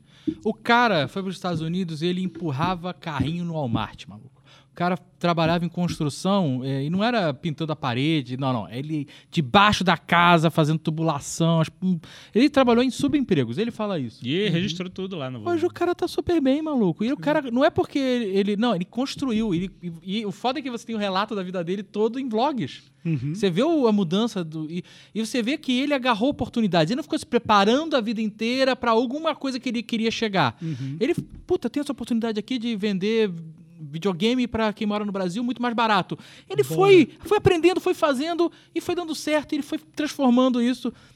O exemplo dele é fantástico. Eu é. acho que é um exemplo bem legal para. Eu, eu, acho muito foda esse papo porque apesar de você ter falado de coach e tal, uhum. né? Não acho que ele é clichê de maneira nenhuma. Eu acho que, inclusive, eu, eu acho que isso pode inspirar mesmo a galera da audiência a, a entender que o mundo realmente é um lugar injusto, sacou? É um, um, lugar sombrio, ninguém vai te dar nada. E talvez, talvez você tente a sua vida inteira e fracasse. Mas a certeza absoluta de que você vai fracassar é se você não tentar, né? se você não fizer. E, e o lance é outra. é esse. É, aí, e tem aí outra. a única certeza. É, olhar, olhar pro vizinho e falar, ai, filho da puta, ganhou na Mega Sena. Então, ele é. jogou. Ele jogou na Mega é, Sena. É, no né? mínimo ele jogou. Pois é, então você, não, você não, né? Você tem que fazer e tem que fazer logo, amigo, porque pode acabar do nada. Aham. Uh -huh. Aí o, o Boechat, a uhum. vida do cara acabou do nada, uhum. sabe? muito chocado, cara. Não é uma é. loucura? O cara tava bem, foi, fez. A gente tava conversando ontem com um amigo nosso, ele ouviu o programa do cara de manhã na rádio. É, falou, até amanhã, Até amanhã, não sei o que lá. E de repente o cara, pum, acabou. É acabou. Se você não construiu nada, não correu atrás, é isso que vai acontecer, simplesmente vai acabar. Pois é, né? Caralho, isso é um belo de um tom. Acho, será que a gente tenta encerrar aqui? Ou... Acho que tá bom, né? Tá legal, né? Duas horas quase? Não, achei não. É, no fim das contas é isso, mano. Acho que é isso aí. Caralho, que grande honra ter vocês aqui. Não, obrigado pelo convite, Vocês cara. gostaram Foi... desse, desse caramba. Muito, muito. Cara, a gente ficou um pouco nervoso de falar merda e depois não tem como cortar, né? É, eu, eu, acho que isso... Eu, sabe o que é? Né? Eu fazia, eu fazia o Lapada e ali eu sabia que as portas estavam fechadas para muita gente. Porque eu falei, pô, é um formato mega agressivo, controverso, a gente dá porrada, bebe A gente tentou algumas vezes ir no Lapada, nunca rolou, né? Então, mas a gente queria ir, sim, de fato. Não, vocês sim, mas, por exemplo, eu tive, eu tive esse papo com o Atila e o Atila foi quem é. falou porra, Cauê. Eu falei, bicho, nem explica. É, a gente tá sabe também de, de, pessoas que queriam ir, mas é. o cônjuge vetou também. A né? gente sabe também, né? Mari do Manual do Mundo. Explorar mesmo. Sabe por quê? Porque agora que o bagulho ficou mais leve, é só um papo, é, ela também fugiu. Ah, ela também, é? ah, estamos sem agenda pra. Ah, sei lá, estamos sem agenda. Eu falei, ah, beleza, então obrigado aí, viu? Iberê, sua mulher não deixou você vir no Poucas, viu? Pode contar pra ele. Mas aí eu pensei assim, talvez seja mais legal no futuro pensar no formato menos idiota, assim, que nem era o lapada, e foi aí que surgiu. E aí, por, por que caralhos eu fui fazer ao vivo? Porque aí limitou também, né? Porque as pessoas vão falar, ah, Cauizão, mas é foda, vai que você me pergunta o bagulho do Bolsonaro aí, não sei o quê. Então, estamos aí, né? Quem sabe, projeto 2021 é fazer um programa, e eu vou fazer um programa nos moldes pro Iberê poder participar quando a Mari liberar ele. Falar assim, não, agora sim, eu vou, eu vou fazer um, vai chamar Manual do Cauê, e, e hoje nós vamos ensinar a fa- Aí o Iberê vai poder fazer um collab comigo. Mas, Foi ó, esse- construindo eu a tô- escada, Você tá, escada. você, você tá começando nesse mundo de podcast, que nem era sua intenção ser podcast, mas ele tá virando. Mas você vai ver como ele vai mudar com É. o tempo. Por, pelo jeito de você fazer. Porque o Nerdcast mudou mil vezes. E você vai. é- e é muito legal você perceber como você vai mudando as coisas, Sim. como os diálogos vão ficando diferentes. É, é bem legal. É, hoje, hoje foi realmente a primeira experiência onde eu vim sem nenhuma pauta. Eu tenho, tipo, quatro palavras-chave anotadas aqui, porque, ah, não quero esquecer de falar sobre Beat, hold Mas- my beer. Entendeu? Mas é, eu acho que esse é o grande objetivo. É conseguir trocar uma ideia naturalmente. Sim, sim. Quem sabe chegar aos pés do trabalho que vocês fazem. Show. Ah, que isso. Do caralho. Valeu, cara. Muito Obrigado. obrigado. Parabéns. Muito foda. Eu tenho certeza que todo mundo curtiu muito. As portas estão abertas, tá? O dia falaram assim: não, sei lá, mano, vamos lançar um livro novo. Dá um salve. Volta aqui e a gente troca ideia. Quando a gente for lançar o projeto Spotify, a gente volta. Por favor. Obrigado, gente. Esse foi Valeu. o Poucas de hoje. Grande honra, inenarrável do caralho. Até a próxima. Valeu!